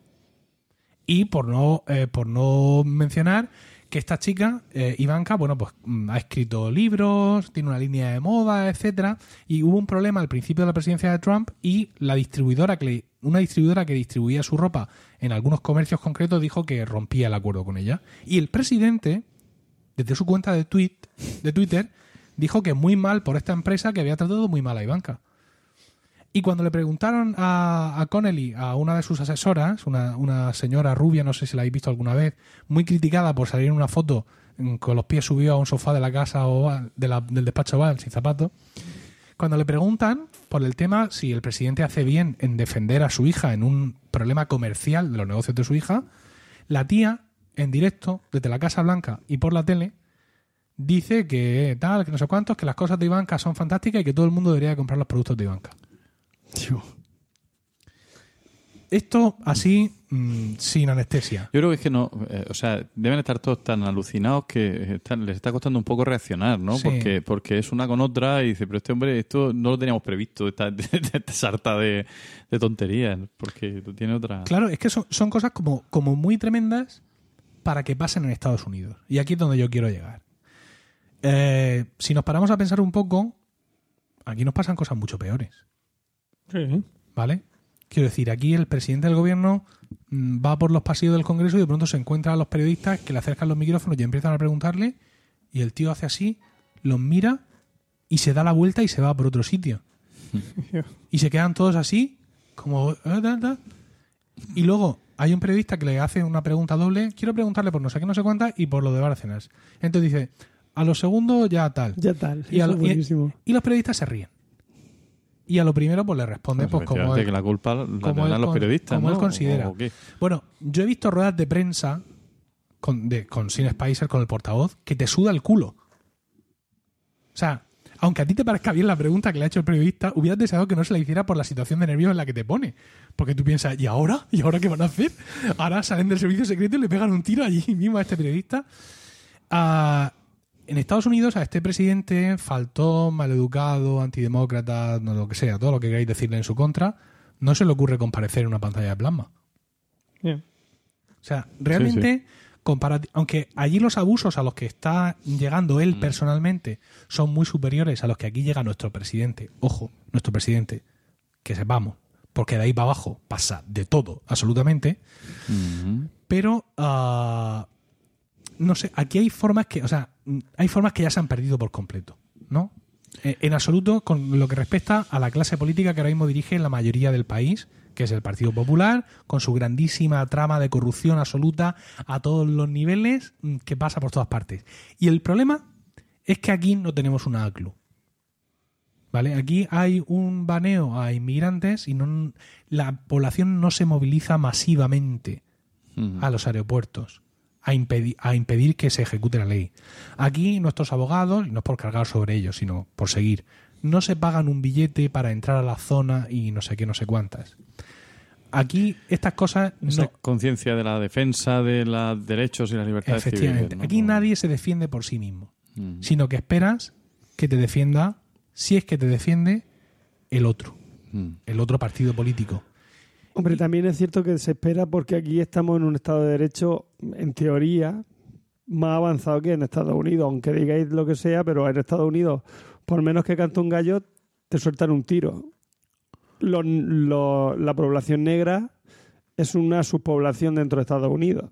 Y ahí nadie viene a decir, bueno, se arman pifostios tremendos mm, en- por problemas raciales, pero, pero allí, o sea, el, el racismo sigue, este- sigue estando. Entonces yo creo que, pues por un lado hay una población mucho más concienciada, pero la principal mayoría de la gente estadounidense no son, no sé, la ACLU, ¿es ACLU? ¿cómo se llama eso? ACLU, sí. No piensan como el ACLU, ni, ni se acercan a ella. Pero hay suficientes como para llenar la ACLU de dinero y de abogados. Sí, eso sí. ¿Vale? Y cuando hay manifestaciones, hay peña cubriendo, o sea, pero sin, sin dudar quién cuenta, ¿eh? O sea, desde arriba viendo toda la peña que hay en las manifestaciones. Y funcionan de otra manera. Y una posibilidad que al principio, que yo dije, este va a durar un año. Pensé, digo, porque mm, los republicanos al principio jijijija, pero va a llegar un momento en que no lo van a soportar. Eso está cada vez más cercano. ¿Por qué? Porque como he dicho al principio, se la juegan. Quiero decir, los republicanos tienen un problema en Estados Unidos. Y es que eh, mm, di- dicen por ahí, bueno, tampoco voy a hacer mía la frase, pero que los republicanos son más fieles al partido que al país. ¿No? Como diciendo que están dispuestos a que pase lo que sea con tal de estar ellos eh, gobernando. Y en, y en estos momentos dan una, una gran sensación de eso. Es decir, hay muchos senadores republicanos de, pe- de peso, como McCain, que hacen declaraciones públicas en contra del presidente, pero todavía no dan un paso más. Pero hacen declaraciones públicas en contra del presidente. ¿En qué momento hemos visto en este país que un miembro de un partido político gobernante donde sea que gobierne, barrio, ciudad, eh, comunidad autónoma o nación, alguien de ese partido con un cargo haga una manifestación en contra de la decisión que ha tomado eh, su jefe. Si dicen eso de los republicanos, ese analista, ese ciudadano, ese periodista que dijo eso, que ahora mismo no recuerdo quién es, se me viene para acá, está tres meses, ¿qué va a decir de los nuestros? No. Claro, porque los nuestros no son partidos políticos, son asociaciones de malhechones. Mm. Porque nuestro sistema representativo favorece que eso funcione así. Bueno, y también la, la ley, la ley de proporcional, perdón, proporcional. Nuestro sistema Claro. proporcional favorece que eso sea así. Sí, y sobre todo la, en cómo han funcionado hasta hace muy poco los partidos. O sea, yo acuérdate, hace, hasta hace cuatro o cinco años ningún partido tenía primarias. Ahora, ahora vamos, hasta el PP va a empezar a hacer primarias en, en Madrid.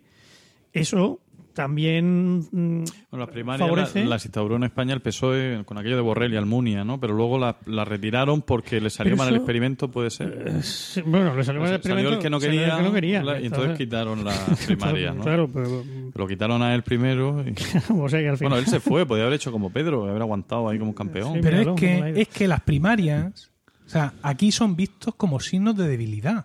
O sea, ahora mismo los del PP se frotan las manos y critican el proceso de, prim- de primarias del PSOE, cuando este proceso de primarias es, mm, no sé, es como jugar a la comba comparado con lo que han sido las primarias en Estados Unidos.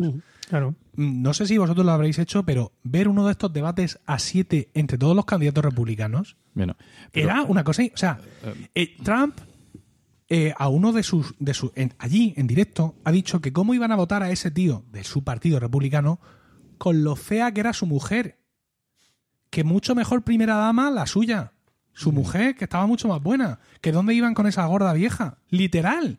Bueno, pero escucha, o sea, que aquí a los candidatos se les vote por guapos ta- también ha pasado. Quiero decir que esto no es... Ya, pero Yo lo que quiero decir es que el sistema mm, estadounidense, que puede... mm, A mí en algunos aspectos que tú has comentado a mí me gusta mucho, pero es el que ha permitido que Trump llegue a donde ha llegado. Efectivamente. O sí. sea, quiero decir, puede ser muy bueno y puede salir muy mal. Pero reacciona, ¿sabes? Es decir, Eso, pues ah, es lo el que tema- quiero el ver. tema eso es está lo que en quiero que ver. ellos tienen una posibilidad real de que a Trump se le haga un impeachment y quede fuera como presidente. Exactamente. Ya lo han Eso- hecho. Eso. Ya lo han Eso hecho. es lo que hay que ver. Ya lo han hecho. Quiero decir, por ejemplo, Nixon se puso en marcha el impeachment y entonces él eh, Dimitió. También hubo un, Clinton, impeachment contra Clinton, pero lo Se perdieron. escapó. Mm. Lo perdieron. ¿Por qué se ¿Vale? escapó al final? Por aquello de que el sexo oral no era adulterio, que no había mentido Ah, porque... Era por eso. Sí, sí. algo así. Que el sexo oral no es adulterio, que hay que decirlo, que lo dice el Tribunal Supremo Supremo de Estados Unidos. Pero será allí. Pero Aquí, aquí. Díselo tú a Nuria. A ver qué opina. Y está- estaba, ¡Eh, díselo a mi mujer! Ah, Bueno, pues que mm, el tema está, o sea, el interés que podemos, porque muchos diréis, pues, ¿a ti ¿qué más te da? Si al final, mm, como me explicaban a mí cuando era pequeño, me decía mi padre, en Estados Unidos hay dos partidos, uno es de derechas y otro es un poco más de derechas. Muy de derecha, sí. ¿Vale? ¿A ti qué más te da? Si el que sea va a dar, sí, pero mm, quiero decir, a mí ahora mismo me emociona ver una democracia bulliendo.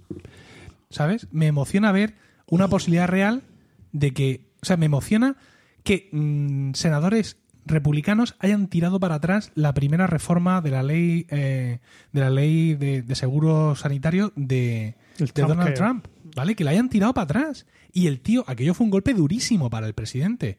No es una cosa de, de cualquier historia, eso fue un golpe terrible. Pero Y igual que va a pasar con la reforma fiscal, que es una risa, que es un folio por dos caras. ¿eh? Sí, sí, sí. Entonces, claro, que eso pase, a mí me maravilla. Hasta ahora no me había llamado la atención, pero ahora con este tío, pues claro, me llama mucho la atención y estoy aprendiendo un montón. Y fíjate que yo siempre pensaba que la monarquía eh, mm, parlamentaria que teníamos nosotros era un sistema fantástico y para el que tenga un rey a mano, claro, que, que echarse. Que me parecía muy bien, porque bueno, no tienes un presidente de la República, la representación de la nación queda como más arriba, queda fuera de asuntos partidistas y tal. Y he de reconocer que, aunque antes era un creyente, no es que ahora sea ateo, pero mm, no es que ahora sea, eh, sí, bueno, pero ahora soy agnóstico, sí. ¿sabes? Quiero decir, Sí, ya no, hemos, hemos sido más monárquicos que ahora, sí. Sí, sí, sí. Yo ahora mismo mm, veo el sistema de representación de ellos, veo cómo funciona, o otros sistemas mm, eh, representativos, como los que pueden tener en, en el Reino Unido o en la misma Francia ahora, estas dos vueltas, ¿eh? joder, y le veo muchas ventajas, Sí. ¿sabes? Porque, porque es que al final, cuando aquí tú tienes un tío en el poder, o sea, es que, macho, Rajoy. Sí, es un Rajoy. O sea, que es que sigue ahí. Todos los gobiernos de Europa han cambiado en todos estos años, han caído con escándalos de, de- de- de corrupción mucho menores de los que tiene él, pero O sí- o por su o sí. posición, por su sistema, por el sistema que tenemos aquí, ahí sigue. Bueno, O sea, ¿qué hizo él para que lo votaran presidente del gobierno esta última vez? Nada. dejar que se, que se deshicieran unos a otros sus rivales. Y Eso además, sí. cuando hablaba, era en plan, oye, a ver si me nombráis ya. Joder, porque es que es como. Ese era un derecho suyo propio.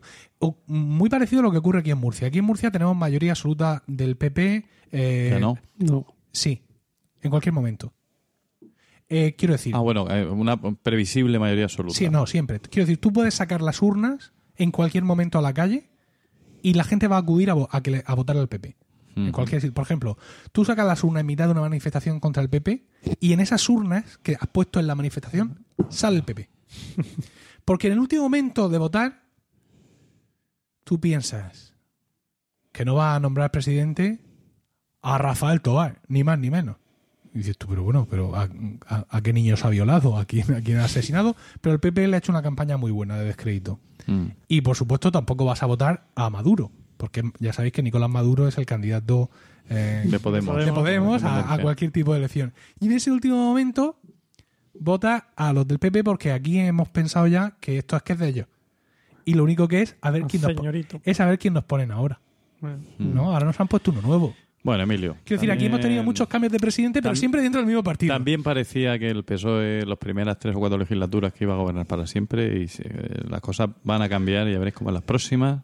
Sí. Ahora ya sí. Sí, también pensamos muchos que este año es el año del podcasting. ¿Sabes, Paco? Bueno, mientras no le pongas un número a ese año, acertarás. A ver, Pero yo, si, de todas maneras- si yo ahora, perdona, me quejo del PP porque, hablar porque, nada, porque a mí me duele más, ¿no? Porque estoy, yo estoy más en contra de sus posiciones. Pero es que si la tortilla cambiara, iba a pasar lo mismo. Yo sí, Es decir, somos un pueblo, mira, somos como los Minions. ¿Sabéis quién son los Minions? Nosotros sí, Sí, tú, Paco, Los a... Los bichos estos amarillos Sí, pequeños. ¿Cuál es de el objetivo de los Minions? Servir Un a- malvado, ¿no? al amo más malvado posible. Y eso es lo que hacemos en España, especialmente en Murcia. Buscar al amo más malvado posible y servirlo hasta que de pronto ese amo muere y encontramos otro amo. Bueno, ¿Vale? Y esto es lo que nos va a pasar aquí. Nosotros vamos a seguir votándole al PP hasta que, yo que sé, Mm. Mariano Rajoy mate a alguien en directo, pero que se vea bien, ¿eh? Si se ve así como borroso. si lo, lo hace en una tele de plasma, en plasma, ¿vale? se verá bien. Y entonces El plasma saldrá todavía el, ya no se lleva, ya no hay tele de plasma. ¿Esto Saldrá- qué es el plasma? Ahora, saldrá el PSOE y entonces nosotros adoraremos al PSOE mm, también otro mucho tiempo porque es el amo más malvado que hemos encontrado.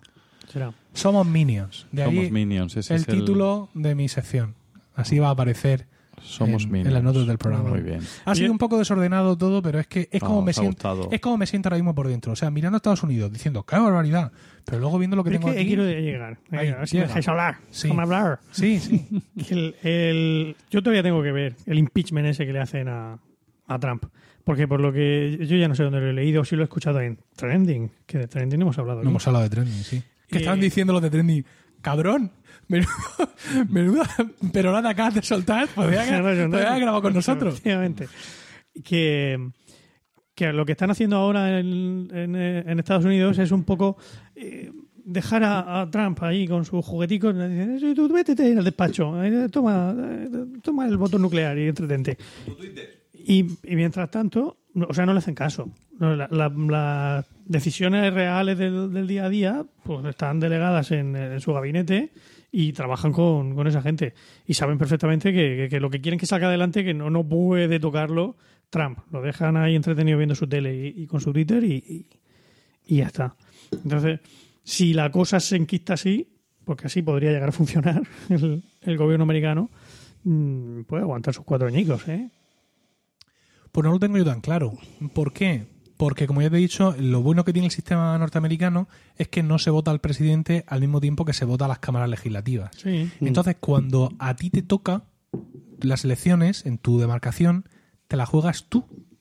¿Vale? Y, si, y literalmente, si tú has apoyado esa ley del presidente que no le ha gustado o que perjudica directamente a la gente de tu, por ejemplo, un impuesto contra el aire acondicionado, ¿vale? Pues si tú estás por Texas, pues ya sabes que si has apoyado el impuesto contra el aire acondicionado, los tejanos te, no te van a volver a votar. Ya, pero si es porque que la- hace calor en Texas. Pero sí que la cosa es que van a intentar hacer un- una zona de, de un aislamiento al presidente para que no meta la mano en las leyes del Para aire que- acondicionado. Para que no trasciendan las barbaridades que hacen Pero y si es que- no hagan sangre. si el problema está en... entretenido con el muro, entretenido Si el con problema está en que ya trascienden, quiero decir, desde la, desde la aprobación de las reformas que ha hecho de la ley de seguros sanitarios hasta las próximas elecciones, ya le caduca a la gente el seguro. ¿Vale? Escuchad precisamente el último episodio de Trending. Trending, que comentaba José Miguel, es un podcast nuevo de Milcar FM. Un podcast semanal donde eh, José Antonio y Javier cogen un par de noticias de la semana y las analizan un poco más, mirando en Twitter y tal, lo que ha sido más relevante. Y en la última, Javier nos habla de cómo funciona, de qué es realmente esta ley de Obama, ¿no? Del sistema sanitario. Y es que hay gente que de aquí a las próximas elecciones de su senador o su diputado le va a vencer el seguro. Y cuando vaya a renovarlo, no va a poder. Lo va a tener mucho más difícil. ¿Por qué? Porque el seguro que le tiene que admitir a él sí o sí va a ser mucho más caro y los otros seguros le van a poner muchas más dificultades. Es decir, que realmente el presidente sí está tomando decisiones que afectan en el día a día de los ciudadanos, de muchos ciudadanos, de un tejido medio bajo que le han votado. Que son los que decían America First. ¿Vale? Esa gente es la que tiene más problemas para coger un seguro sanitario. Y ¿cuántas veces ha dicho aquí? Obreros votando al PP. Pues ya, pero si a cambio, si a cambio les da trabajo, los pone por delante de inmigrantes y tal, pues eso va a pesar más. O sea, si, si cumple con esa parte de su programa, pues lo que ha pasado aquí, ¿no? Hemos bajado los sueldos, tal, pero al fin y al cabo hay gente, hay menos parados que antes, los trabajos son de peor calidad, pero pero ahí vamos y, y, y vuelve a salir porque porque bueno nos va a regular pero nos podría ir peor ¿Sabéis cómo cuenta la EPA? Volviendo a eso de, del- de que hay menos paros que antes. ¿Cómo cuenta la EPA? ¿Cómo- cómo- ¿Qué significa un ocupado para la EPA, para la encuesta de población activa? no La EPA es una encuesta trimestral. ¿no? Mm. Y entonces, para la, para la EPA, se hace, evidentemente, los resultados salen a posteriori. Entonces, en Hay el- filtro. Eh, un ocupado en el primer trimestre es un señor que ha, que ha respondido que sí, ha que ha trabajado al menos una hora en la semana anterior a la que le hicieron la encuesta. Es decir, si tenemos, tiene la mala suerte un señor de que le llama al de la EPA, oiga, usted trabajó la semana pasada, pues, pues mira, sí, le hice una chapucilla a Fulanito, pero he estado los otros dos meses, el resto del Pero tiempo ese- tocándome el... ese, tipo de cosas ¿por qué se hacen por encuesta? A ver, otro día lo hablamos, pero es que no entiendo. Y la gente miente, y las encuestas son tendenciosas. ¿qué, qué, qué credibilidad tiene todo eso? Mm, Bueno, mm, porque en realidad es que en el fondo es el, el- un poco la única forma de, de saberlo. Porque si tú haces otro, otro tipo de datos, como es el número de personas que están afili- los afiliados a la seguridad social Ya, o los que están en es el, otro dato. en el SEPE, en el Servicio Sí. De Empleo, eh, son cosas distintas. Hay, hay mucha gente que no está de alta. No está de el- alta, pero trabaja y saca un dinero. Entonces, Claro. al ser anónimo, pues la gente dice, se supone que dice la verdad. Se supone, ¿no? sí. Ya. Bueno. Pero que me llama la atención eso. Bueno, pues eso, que yo creo que hay mucha gente que le pasa como a mí, ¿no? Es decir, que este especial interés de Estados Unidos, como si fuera algo que nos doliera más directamente de lo que realmente nos duele, proviene pues de esa, de esa añoranza de que realmente pueda pasar algo, ¿no? Porque es que aquí no, no pasa nada. Y además, fíjate, es terrible. Estoy súper al día de todas las iniciativas legislativas en Estados Unidos, pero no sé qué está haciendo aquí mi gobierno. O sea, no sé. Yo sé que están intentando aprobar los presupuestos, pero tampoco sé muy bien de qué va el tema. No porque yo no me haya enterado, sino porque tampoco me salta a la cara, como cada cosa que hace Trump. Y, y he cambiado mi, mi timeline de Twitter. Tío, sigo un montón de periodistas, sigo un montón de cosas. Pero yo creo que ahora mismo el, el- el español medio está más enterado de las iniciativas legislativas de Estados Unidos que de las de España, lo cual es, de nuevo, un gran logro de Mariano Rajoy. Efectivamente. Evidentemente. Nos hemos enterado del Valle de los Caídos, que entra dentro de, de lo que es folclore, ¿no? Porque parece que ahora lo más importante del mundo es ver qué hacemos con los restos de Franco. Y, y ya O sea, está. que, que por supuestísimo no se van a tocar. Pero bueno, por mucho que ir al Parlamento. O sea, Pero, mm, quiero decir, pero que yo preferiría otro tipo de iniciativas, Ya, ya, ya. ¿sabes? Personalmente. Estoy de acuerdo. De un- del lado que más mm, casa con mis intenciones políticas, para, porque quiero que se aprueben, o a ver qué quieren los que no piensan como yo para que no se las aprueben. Pero algo, ¿no? Sí. Sin embargo, mm, Falta iniciativa civil y los partidos políticos pues están cada uno a la gresca y no y no hay, no hay soluciones. O sea, faltan negociaciones como esa que tú dices. Sí, y sobre todo para mí lo más duro es que las primarias se vean como un, como un signo de debilidad del partido. O sea, que ahora mismo haya primarias en el PSOE y estén los tres ahí y tal, con dos más en, uno, dos entre ellos más enconados, el otro ahí como medio pensionista, no sé cuánto. Cuando en unas primarias de un partido republicano, en un debate solo de los candidatos de un partido, en prime time, en televisión nacional, se sientan siete señores. Siete. Y aquí, partido dividido, escándalo, desastre, hundimiento y, y el Rajoy frotándose las manos porque hay tres. Tres.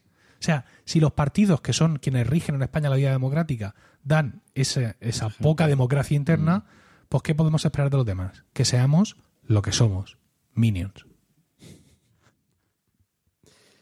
Iba a decir algo más, pero creo que te ha quedado muy redondo así. Pero es pero es súper triste. Ya, ya. Bueno, eh, José Miguel, Diego, podéis levantar este podcast porque es que la tragedia griega No, y esto, fatal. La tragedia americana. ¿sabes? Bueno, yo, bueno.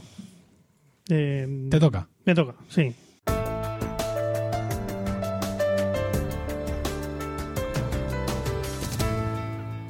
Yo, mm, escapar no. O sea, levantar este podcast no, pero, mm, pero podemos escaparnos. Venga. Podemos escaparnos de, Oh, de- anda. de- de todo esto. Yo prometo alegría, ¿eh? Oh, qué susto.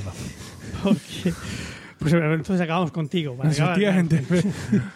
En alto. Podemos escaparnos gracias a la invisibilidad. ¡Oh! Bueno, Hoy voy a seguir con mi serie de podcast. Diga lo que diga Sergio GPL. Oye, qué, qué señalado, ¿eh? Sí, sí, no, a mí me lo va a Uy, contar. es muy rencoroso, Sergio. Aquí- Pero ¿cómo que la invisibilidad? Pero Sí, si las sí, sí, células sí, sí, reflejan sí, la sí. luz. No. ¿Cómo que no? No, no, no. Ah, no, las mías sí. Olvídate, ¿qué va? Ah, no, a mí tampoco. Bueno, sí. A mí Sí, sí. Yo me veo, mira. Hola. A ver. El truco está en refractar. Pero en es la que si lo, refracción. si lo empiezas llamando truco, Voy a ver. luego Hombre, no la invisibilidad extraña- tiene que tener algún truco. No me extraña que luego te acusen de ser poco, poco. riguroso. Bueno, Claro. luego, luego, de verdad, esta vez voy a poner las referencias a la Universidad de Berkeley y a Science y a. a- Dios. En la nota del programa. en la nota del programa, sí, Muy sí. bien. No saques el podcast hasta que te las mande. Vale. Los links. Venga, empieza. Y la, la gracia consiste, ef- efectivamente, claro, la, pues, pues la materia pues, tiende a, a reflejar la luz que le, con la que le iluminamos. Pero también hay otro- otra mm, propiedad que es la refracción. ¿Verdad? ¿Os acordáis de aquello del cuando metes la cucharillica? Bota, rebota, que tu culo, mi culo explota. Eh, eh, exacto. Eso, eso es, eso, Eso es reflexión. exactamente. ¿Qué, qué es tiene que ver reflexión. eso esa es reflexión, Sí, miércoles, es cuando verdad. rebota es reflexión. La, la Ah. refracción es cuando se desvía. Es verdad, sí, Se sí, cuando el- se tuerce el palo. Cuando se tuerce la cosa, sí. Exacto. Se tuerce el palo. Pero la, la- la gracia es que cuando tú metes un palico o una cucharilla en el agua, el- la imagen que ves sigue estando dentro del agua, ¿verdad? Se tuerce un poquito, pero está dentro del agua. Eso porque el agua, como todos los materiales que existen en la naturaleza, tiene refracción positiva. Si tuviéramos un material que fuera capaz de hacer refracción negativa, cuando metes el pálico en el agua, o en ese material, que no sería agua, sería otra cosa, en vez de mm, verse torcido hacia, hacia adentro, se vería la imagen torcida hacia afuera. Como si estuviera rebotando el. Ujú. ¿Vale? Como si se partiera la cucharilla, la mitad estaría entrando al agua, pero y cuando toca la superficie, pues justo Saliendo. saldría para arriba. Uh, ¿Vale? Eso es lo que se llama refracción negativa. ¿Cuál es el problema que hay? Pues que en la naturaleza no existe ningún material de ese tipo. mm, ya empezamos a poner pegas. Sí, esa es la pega que tenemos. Si tuviéramos eso, si hubiera un material de ese tipo, pues podría, eh, podríamos jugar con los rayos de luz de manera que pasaran alrededor del, del objeto de la misma manera que el agua en un arroyo pasa, arroyo, Arroyo. pasa a- alrededor de una, de una piedra. Y eso, el, el efecto sería, pues que no, No, la- no veríamos la piedra. No veríamos la piedra. ¿Vale? En eso, eso, en eso es lo que se está, en lo que se está trabajando.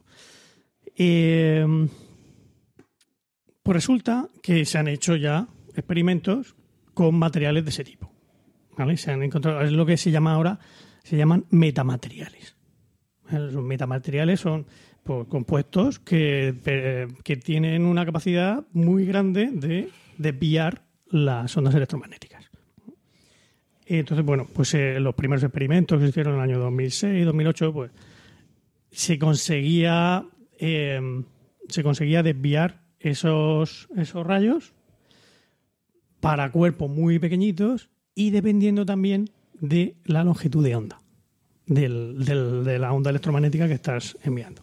Los primeros experimentos, por ejemplo, se consiguió hacer un, un pequeño muelle de cobre, se consiguió hacerlo invisible a las microondas. ¿Vale?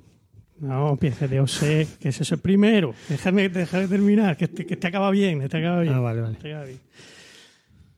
¿Por qué? ¿Por qué con la microondas sí y con la luz y con la luz visible no? Pues porque las microondas tienen una, una longitud de onda, aunque se llamen micro, en realidad son bastante grandes, son mucho más grandes. La longitud de onda de las microondas es de 35 milímetros aproximadamente, mientras que la luz visible está entre los 400 y los 700 nanómetros. ¿Vale? Eh, ¿Y cuál es la importancia del- de, de- de este tema, la longitud de onda? Pues que resulta que el material, el, el metamaterial ese, la estructura interna de ese metamaterial tiene que ser más pequeña que la longitud de la onda que quieres desviar. Entonces, en esos primeros materiales pues hicieron una estructura que era más pequeña los 35 milímetros que tiene una microonda y por eso consiguieron desviar las microondas. 35 milímetros son 3,5 centímetros, ¿no? Si está- no me falla. Sí, sí, es una. O sea, es un pedazo de, Sí, hay sitio, un- hay sitio. un hondón. Sí, sí, No, Exactamente. no ando nada. Exactamente. Bueno, ten en cuenta que la- el sonido, por ejemplo, tiene una longitud de onda mucho más grande, ¿no? Cuando hablamos de un hercio, porque se mueve una vez por segundo, estamos eh, en la en longitud de onda del, del- del orden de los metros. O sea, que las ondas son, son bastante... Bueno, longitudes de onda muy, muy, muy diversas, desde, el, ¿vale? desde los metros hasta lo que estamos hablando, esto que son nanómetros, y, y luego hay muchas muchas ondas que tienen una longitud de onda muchísimo menor. ¿no? Cuanto más grande la longitud... eh, Más grave. Sí, bueno, no quería decir eso. Bueno, deja- dejémoslo por ahí, que si no luego Sergio me pone verde. No, yo de eso sí controlo un poco, pero bueno. Del sonido, o sea, sí, sí, pero bueno, no quiero meterme, no quiero meterme más en profundidad. Vamos a, a- a intentar mm, ver los avances en, en este sentido. O no verlos. Efectivamente. Bueno, el- entonces la, la gracia de- de- en estos experimentos ha ido en ir consiguiendo cada vez hacer los, los metamateriales más pequeñitos, de manera que la longitud de onda pudiera ser más pequeña y se fuera aproximando a la de la luz visible. Pues los- han ido avanzando poquito a poco los experimentos, se empezó, se consiguió hacer eh, con estructuras hacer invisibles estructuras muy pequeñas, prácticamente microscópicas, ante eh, luces rojas. La luz roja es la que tiene una longitud dentro del espectro visible, la luz roja es la que tiene la longitud de onda más larga, en, torno a los 700 nanómetros. Y poquito a poco pues, se, han ido, se han ido avanzando en, en, eh, esto, ¿no? En la- los estudios de la Universidad de Berkeley, con el profesor Xiang Zhang y Y eh, bueno, pero claro, todos estos materiales, nosotros cuando hablamos del- de la invisibilidad, pues parece que pe- pensamos en la famosa capa de invisibilidad de, de Harry Potter, ¿no? Que tú es una tela que te la pones por encima y te hace completamente invisible. Hasta ahora ese, eso sí que está bastante lejos porque todos estos metamateriales son completamente rígidos, frágiles y, son de metal. el tema de la telita por ahora no, por ahora está bastante más lejos. Eh, sin embargo, a, principios de año apareció una noticia de que la de que la Universidad, la Politécnica de Valencia y la Universidad Pública de Navarra, pues habían conseguido un, habían diseñado y simulado un material que conseguía una invisibilidad perfecta, es decir, en todo el ancho de banda de la luz visible, con el- la única eh, restricción de que fuera en ambientes difusos. ¿Qué quiere decir eso? Pues un ambiente difuso son aquellos ambientes en los que la luz no va, no viaja en línea recta, como puede ser este en el que nos encontramos ahora mismo, sino que está rebotando continuamente. ¿vale? Hay muchas partículas, por ejemplo, de agua en suspensión, como en la niebla o de humo, lo que sea, y la, y la luz está rebotando continuamente. O sea que en uno de esos ambientes, aguas turbias, niebla, humo, podrías conseguir los que ya no se ve pasar. Sí, en la niebla se ve poco, no hace falta hacerse invisible. Hombre, pero cuando está muy cerca, Ya, Tiene, eso tiene su, se- tiene su sentido por completo. ¿eh? Que tiene su sentido. Estoy pensando a ver cómo acaba, pero de momento va bastante bien. en la niebla se ve poco. Mm, sí, se ve poco, pero se ve. Sí, sí. Se ve. A ver, no, no estamos hablando de una niebla completamente opaca, ¿no? No, claro. Es una, Una, niebla una que se- niebla se- dentro de... Una, una niebla que esté bien, podríamos decir. Exactamente, Una una niebla razonable. En el humo. O sea, un humo razonable, ¿vale? Lo que es, es un ambiente difuso. Sí. Pues ahí sí que se podría conseguir el- la invisibilidad perfecta y además a tamaño macroscópico, porque todo esto estábamos hablando era todo era todo pequeñito. O sea, lo que dicen los investigadores de la Universidad de, de Navarra es que esto se podría utilizar perfectamente para ocultar un avión. Me veo al espía fumando como un loco, echando humo para que no lo vean. A ver, a ver, ocultar un avión. Ocultar un avión Sí. en, en- en vuelo o un submarino en el, en el agua, pues todo eso lo podrías ocultar completamente. Completamente. ¿Vale? No ya la, la- la- e- esto es algo que, que, o sea, en ambientes difusos ya se había ya se había conseguido avanzar bastante en este tema, ¿no? O sea, la- el avance que, que- dan la, la gente de la Universidad del- de Valencia y de, y de Navarra no es ya el- la invisibilidad perfecta en ambientes difusos, sino lo que el avance que ellos consiguen es que se consiga también esa invisibilidad ante mm, eh, pulsos de luz, ¿vale? Porque hasta ahora se había conseguido cuando la luz era constante. Si la luz era constante, bien, pero en cuanto empezabas a, a lanzar pulsos de luz, ¡eh! que te veo. Pues ahora, eh, con los materiales que han desarrollado, pues que están desarrollando, porque todo esto hasta ahora está a nivel simulación, han demostrado que son también capaces de mantener la invisibilidad ante, ante pulsos, ante pulsos de, de luz. Y el siguiente paso es desarrollarlo, desarrollar los materiales que ya están trabajando en ello. Pregunta. Dime. Este principio de esta movida de cuando mi longitud de onda es menor que la tuya, parece que me ves y hago chacha, aparezco a tu lado, Sí. es el mismo que se aplica, por ejemplo, en ah, aeronáutica militar para hacer esos aviones Mm. invisibles a los radares. Se les pone ahí una mano, una mano de algo que Una tenga una longitud una de onda inferior a las ondas de radio que se supone que los radares va por ahí. Yo, yo Sin- entiendo que sin no. Que, sin que ¿eh? nos desvelen ningún secreto tuyo de Sí, trabajo. entiendo que ya no, ya acabemos aquí asesinados. ¿no? Efectivamente. Que ni, que, que ni creonte. Entiendo que no. De todas maneras, me- bueno, mi especialidad es el entorno submarino, como tú bien sabes, En aguas turbias. en aguas turbias.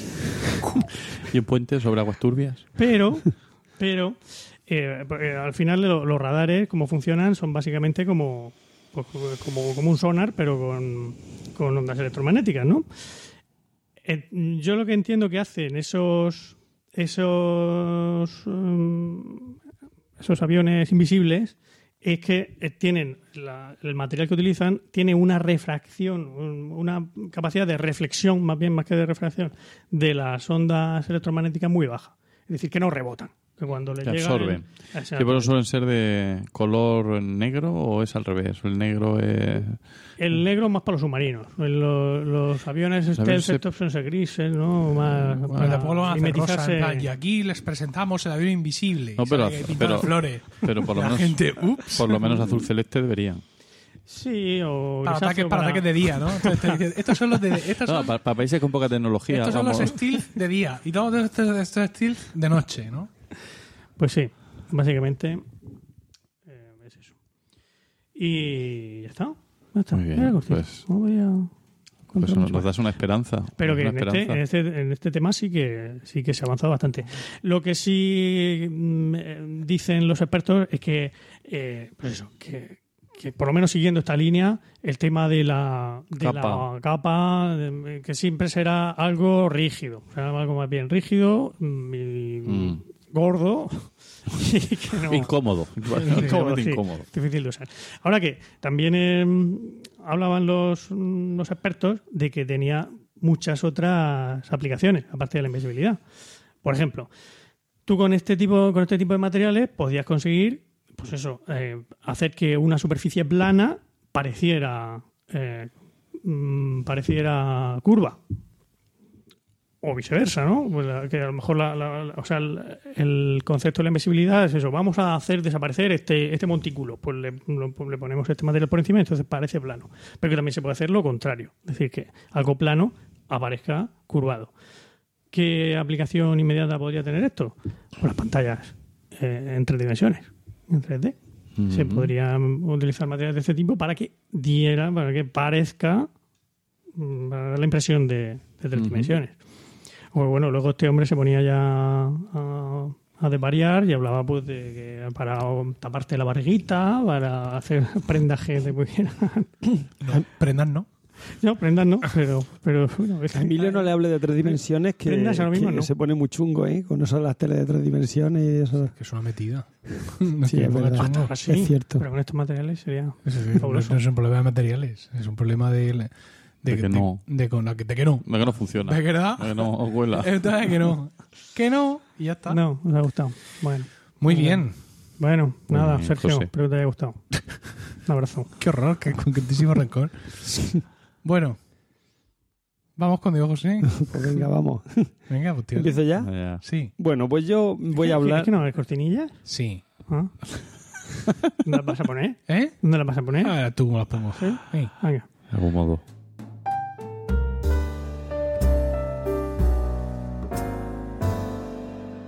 Bueno, yo voy a ver si levanto esta ruina que tenéis. Y, porque parece que, que no han echado mal de ojo. Voy a hablar de eso, del mal de ojo. Ah, muy bien, muy bien. Qué desastre. Qué desastre de entrada, Dios mío. No, eh, no habrán hay que preguntarle a Marta. ¿No hay así cursillos, por ejemplo, de, de campamento, de fin de semana de periodismo o algo para que nos enseñen un poco? Porque, Sí. quiero decir, no- ¿A Marta? ¿A qué Marta? ¿Por qué a Marta? Marta Ferrero. Marta Marta Ferrero. Ah, Marta, perdón, Marta. Marta Estaba Ferrero, pensando en, en Marta. Doval y decía Marta. ¿Hemos hablado de trasteando la escuela en este podcast? No lo sé. Es que nosotros grabamos tan cada poco y yo saco tantas podcasts por, por Ya, minuto. Creo que no deberíamos de hablar de trasteando. Bueno, ¿Por qué no? Trasteando la escuela es nuestro otro podcast de educación, Mola mazo. ¿vale? bueno, Que está basado en una, en una web que ya existía, trasteandoenlaescuela.com. donde los trasteadores demuestran lo bien que trastean. Sí, llaman trasteadores a profesores que son, digamos, especialmente innovadores en su, su método eh, educativo. Que como veis, como veis, el apotronado mundo docente murciano. Tenemos está- aquí un, un conservador. un- Sí. Esos son los que luego inventan la, por- la pólvora y viene el inspector de turno y se le ocurre decir, ay, ¿por qué no hacéis esto? Mm, Y dice, bueno, ¿y por qué no? Lo hacemos. ¿Mm? y lo intentamos hacer. Bueno, Venga, mal de ojo. Tu sección. mal de ojo. Bien. Este es el, el cuerpo docente científico que queremos para nuestros hijos. Sí. Háblanos del mal de ojo. Mm, Bien. ¿Puedo contestarte rápido? No, habla del mal de Mira, ojo. mí, no, un segundo, un segundo. Venga. Me ha ajustado a lo de lo que los niños investiguen de manera libre. ¿Sabes lo que ha pasado? Las madres histéricas. Pero es que mi hijo no sabe qué tiene que hacer. Señora, que investigue libremente. Necesitan, necesitan un, tacatá. Está, está clarísimo. El alumnado. Digo, sí, yo no sé cómo... cómo... Yo les doy libertad. O sea, yo les digo, mira, en esta tienes una audición y tú háblame de lo que quieras. Con lo que yo te he explicado en estos años, háblame de lo que tú quieras. Hmm. Como tú quieras. Vete trasteando en la escuela. Y, y habla- habla Vale, sí, tienes razón. El mal de ojo. Venga. Bueno, el mal de ojo y otras creencias populares, otras en- pseudoenfermedades populares. Yo lo siento mucho a quien crea en esto, pero bien, yo, aunque no soy científico, pero no creo en mal de ojo, aliacán, sol en la cabeza y estas cosas. mm, Bueno, yo sigo. Explícanos primero porque el sol en la cabeza. Sí, yo, lo explicaré dicho, todo. ¿Y que te tiren la alpargata, en eso crees? ¿Que me qué? Es que te tiren la alpargata. Hombre, cuando me porto mal, mi madre me tiraba la alpargata y funcionaba de puta- perfecto. No, no, no es eso, hombre. A ver, en tu pueblo y en el mío hay algunas mujeres que tiran la alpargata. Y no me refiero para imponer disciplina en su hogar, sino, digamos, de manera, eh, de manera amateur, podríamos decir, eh, de manera profesional, ¿no? ¿Qui- ¿A quién le tiran la alpargata? Pues un- una mujer embarazada va a que esta señora que tira la alpargata le tire la alpargata. Ah, pues eso no lo había oído yo nunca. No, está muy bien, porque tú vas a la fulana que tira la alpargata, entonces la fulana llega allí, tal, no sé cuánto, y tira la alpargata en tu presencia, y según la alpargata salga boca arriba o boca abajo, Es niño o niña. es niño o niña. Ah, sí, yo, eso, bebé, estas cosas son las que a mí, yo sabía que esto iba a dar, mi tío iba a dar juego. Claro. Bueno, Además, lo bueno que tiene lo de tirar la alpargata es que cualquiera puede hacerlo. Porque el porcentaje de, de éxito que el tú- 50%. O sea, las estadísticas que tú luego a final de año muestras van a ser muy parecidas para todos. Tanto para las que tienen o dicen que tienen un don especial para tirar la alpargata, como para los que somos unos, in- unos intrusistas, ¿no? Y nos, metemos, y nos metemos en el negocio. había un Pero- ginecólogo que decía, va a ser niño sin ecografía, cuando había, no existía ecografía ni nada de esto. Sí. Y luego si se equivocaba, ah, mira, pero tú querías niña, ¿no? No, no, yo quería, bueno, o sea, él tenía un 50% de posibilidades de acertar y él se tiraba así a la piscina Sí. y si acertaba genial y si no acertaba, bueno, pues se ve había, que... había, había otro que lo que hacía era va a ser niño entonces coge- y lo voy a apuntar en este papel aquí Y ponía que lo- niña. y me escribía niña y Sí. el papelico entonces cuando Claro. eh, eres niño te lo dije Y, no pero si ha sido niña Digo, no no no yo dije que era niña y se el papel Claro. entonces siempre acertado Bueno, Qué bueno. el mal de ojo. No ejercen. Bueno, es la creencia Ya no. popular con que a una persona le puede dar una enfermedad o una desgracia con solo mirarla. ¿Y por qué se piensa que se da? Bueno, se piensa, ¿quién lo piensa? Quiero decir, yo no, no abogo por el que exista esto, ¿no? ¿Por qué se cree que te puede dar un mal de ojo? O sea, que te, te- te pueden echar el mal de ojo. Pues por envidia. La envidia. Pero la envidia, la envidia es muy mala y sobre todo en España. Pero ojo, ojo, En España porque la envidia es muy buena de, la, de las es de lo mejor, de de los mejores. Pero ojo porque porque no solo la envidia, o sea, no- tú puedes envidiar a alguien y mirarlo, pero a lo mejor tú ves a un niño bonito, que guau, ay, qué guapo es tu hijo, entonces por elogiarlo también le atrae la energía negativa y también sufre de mal de ojo ese niño al que tú le has echado un elogio. Pero eso es porque tú no controlas tus poderes. Debe de ser, Debes de ir a la escuela de Charles Xavier para jóvenes talentos, ¿no? claro. El- la patrulla X, ¿no? Sí, sí. Porque, oiga, que es que voy por ahí y tanto lo que admiro como lo que defenestro, al final lo estropeo. Jo, Entonces te ponen un traje qué drama y te llaman Ojo Pollo, es tu nombre. Oh, pollo. tu nombre técnico para. Entonces cuando estás luchando contra un villano dices tú, uy, espera, qué super villano más guapo. ¡Ay, ay! ay! Y de pronto, ay, ay, que me duele, que me duele aquí. que- No, no, espera, espera, que un tirón, que tengo un tirón, que tengo un tirón, dice el super villano. Bueno, eh, ¿cómo se diagnostica el mal de ojo? Ah, venga, por favor. chicken eye Eh, como hemos dicho, la energía negativa de una persona envidiosa. Se ha dicho que no lo he oído. Es que nada. Lo he dicho así, con, así en plan ya marketing, ¿no? Así, eye intentando promocionar. Bueno, ¿Cómo se diagnostica? Bueno, la energía negativa de una persona envidiosa puede causar síntomas físicos. Porque si. mm, que se pueden relacionar a enfermedades como debilidad, que tengas, por ejemplo, te salga un orzuelo, o sea, infecciones del ojo, Ah. mm, que te dé ardor de estómago, malestar estomacal, vamos, Sí. eh, fiebre, náusea. Porque, los ojo, del mal del ojo. del mal de ojo. Ah. Porque si te da, si te pones triste, alicaído y tal, eso es otra cosa. Ah, Que en el pueblo donde yo trabajo, que no voy a decir el nombre, y Ah. espero que nadie lo diga porque no quiero ofender a nadie, ¿eh? Sí. pero si lo has dicho muchas veces en ese podcast donde trabajas. Total. bueno, se le llama el aliacán. Y, y después hablaremos del aliacán. que se Vale, escribe Pero no con C. solo en ese pueblo. ¿Ah, sí? En Murcia también. Dios, el aliacán. El es que ali- suena, suena el tremendo. aliacán. Suena muy Tremendo. bien. Suena duro. Bueno, Estaba yo viendo, cuando habéis venido, estaba viendo yo Star Trek, la, la última, donde es, es el, el remake de La Ira de Khan. Ah, sí, lo vi yo. No, el, Rique- el- no, yo vi el antigua. El, el antiguo. Yo estaba viendo La antigua. que sale Benedict Cumberbatch. Sí. Hace- Muy buena película. hace de Khan. Seguimos. Bueno, ¿qué métodos existen? Porque hay métodos para Sí. diagnosticar el mal. Diagnosticarlo, no para curarlo. En Europa Oriental se practica el método del carbón. Solo suelta un pedazo de carbón en una olla de agua o también puede usar la cabeza de un, de un fósforo de una cerilla si es que no tiene un trozo de carbón Ah, porque no ha hecho barbacoa ese día. pero quemado. Sí, sí. El fósforo quemado. Sí, sí. Que ha sido encendido el fósforo, claro. Mm. Eh, si se hunde, es que no tiene mal de ojo. Si flota, lo siento, Pero pero, si un fósforo no, va- no se va a hundir. tiene mal de ojo ya, pero tiene- fósforo no se hunde. Y menos si es de cera. Pero la cabeza solo, ¿no? La cabeza. ten en cuenta que esta gente gana dinero diagnosticando el mal de ojo, no diagnosticando la falta de mal de ojo. sea, que Ya, Podrían- pero una cosa con tan poca echar- masa, lo mismo depende de la dureza del agua. Yo qué sé. Mm, Pero eh, vaya por... Venga, sigue. Si lo, Bueno, que, eh, si lo que interesa es que flote. Pero estás poniendo rojo esto, ¿eh? Vale, No- ya. El favor. Interesa que flote, pero también interesa que de vez en cuando no flote para darle un poco de fiabilidad al asunto. Claro. Porque si no, Tienes razón. Prueba de la cera. Este método consiste en dejar caer gotas de cera caliente en agua bendita. Tiene que ser bendita, No, si no es bendita. no. Vamos a ver la relación que existe entre el mal de ojo, o sea, entre todas estas curanderías Sí. y el. ¿Te, te cómo se llama en otro idioma? ¿El mal de ojo? No, Mm. lo siento. Y, eh, estas curanderías y, y lo que viene siendo la iglesia católica. ¿Por Sí. qué? Porque, claro, si tú dices que cura el mal de ojo, te pueden tachar de bruja, pero si lo cura rezando, el diablo no es quien te ayuda a, a- a curar el mal de ojo. Eh, eh, es Dios. Bueno. Eh, estamos hablando de la prueba de la cera. Uy, qué horror. Que llevamos mil minutos. ¿Qué va? No, no, eso me da igual. Mal de ojo lo llaman Evil, evil Eye. Evil Eye, Y, o echar, el ojo del y diablo. echar mal de ojo es Jinx. J-I-N-X. Como el gato. Jinx. The Jinx es, una, es, ¿verdad? mal- es una maldición en general. Eso lo he leído yo en Harry Potter. Pues, pues me ha decepcionado muchísimo. Mm. Para eso no, no sales de la- del, del viejo continente y te vas allí a pegar tiros al... Sí. Bueno, en El italiano y todo eso que debe de ser más Ah, vale, voy, voy. La prueba de la cera.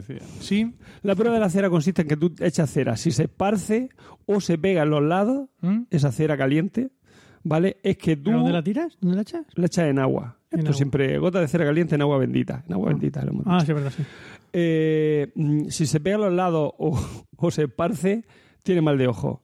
Las personas en Ucrania emplean este método. Método del aceite. Este es muy utilizado en España. Vamos a ver también en el Aliacán también se utiliza. La persona que diagnostica la condición echa un poco de aceite en el agua. Si, si toma la forma de un ojo, se cree que el niño tiene mal de ojo. Sí, porque se piensa que el mal de ojo se le... Sobre todo se le da a los niños, o sea, se, se influye, o sea... Sí, son los más vulnerables. le- son los más vulnerables. Y cuando es muy bonito te dicen, no, trápalo, que la gente no lo vea, que es tan guapo. Sí. ¿Vale? Otra manera es verter un mechón de cabello de la persona afectada en el vaso de agua. Eso es con lo que se diagnostica y se cura el aliacán en, en el pueblo donde yo trabajo. Bien. Eh, si el aceite se hunde al caer en el agua, entonces la persona tiene mal de ojo. Lo cual, quiero decir, el aceite suele flotar. O sea que ahí, fíjate, ahí está el otro. Pero claro, a lo mejor por la presión de la propia agua, no lo sé. No, es que. En italiano y estatura. Y. Ve. Vale. Decepcionante también. Sí. Pero entonces que tenga forma de ojo. En rumano. Sí, al caer, sí. pues si se queda así, un- Pero eso es un- difícil, una aureola ¿no? y luego un punto en el centro, ya tiene forma de ojo. Ah, pues eso es más complicado. Sí. Este no debe ser muy utilizado. Eso. Depende de la mierda No que tenga la aceitera. ¿Sabes? Si tiene más mierda que el palo de un gallinero, Vale. tiene ahí un tropezón de lo que sea. ¿Cómo curar el mal de ojo? Proverbio rumano. Yo- yo- yo- estoy La- la manera más sen- paralela yo. La manera más sencilla de curar el mal de ojo es con el toque al niño. Se le da un- una huasca, se le da un toque al niño y ya, la ya. Estás curado, Me macho. encanta el toque al niño. Ven pagado, voy a curar el mal Oye, de pues ojo. eso... Eso lo voy a decir yo a mi hijo ahora. Sí, con que lo toque en la mano o en la frente ya está curado de mal de ojo. Oh, qué práctico. Sí, Bueno, esta mira. creencia es la más difundida en las culturas hispánicas. Pero eso tiene El que ser niño. el que tenga el don. Para, Claro, claro, claro. ¿Hablarás, hablarás ahora del que tiene el don? ¿Cómo se sabe? No, creo que. No, no voy a hablar de bacala. Págala. Paca, paca, Eh, la... Pues una señora que es la que cura pueblo mal de de ojo la allí en el pueblo donde yo la trabajo. paca, la paca. Venga, La sigue, sigue. sí. El, Bueno. el pescozón. Venga, Sí, el siguiente- pescozón. Siguiente Eh, eh, vale, siga. otra, usar un huevo. En México y en algunos países latinos, algunos pa- padres usan un huevo.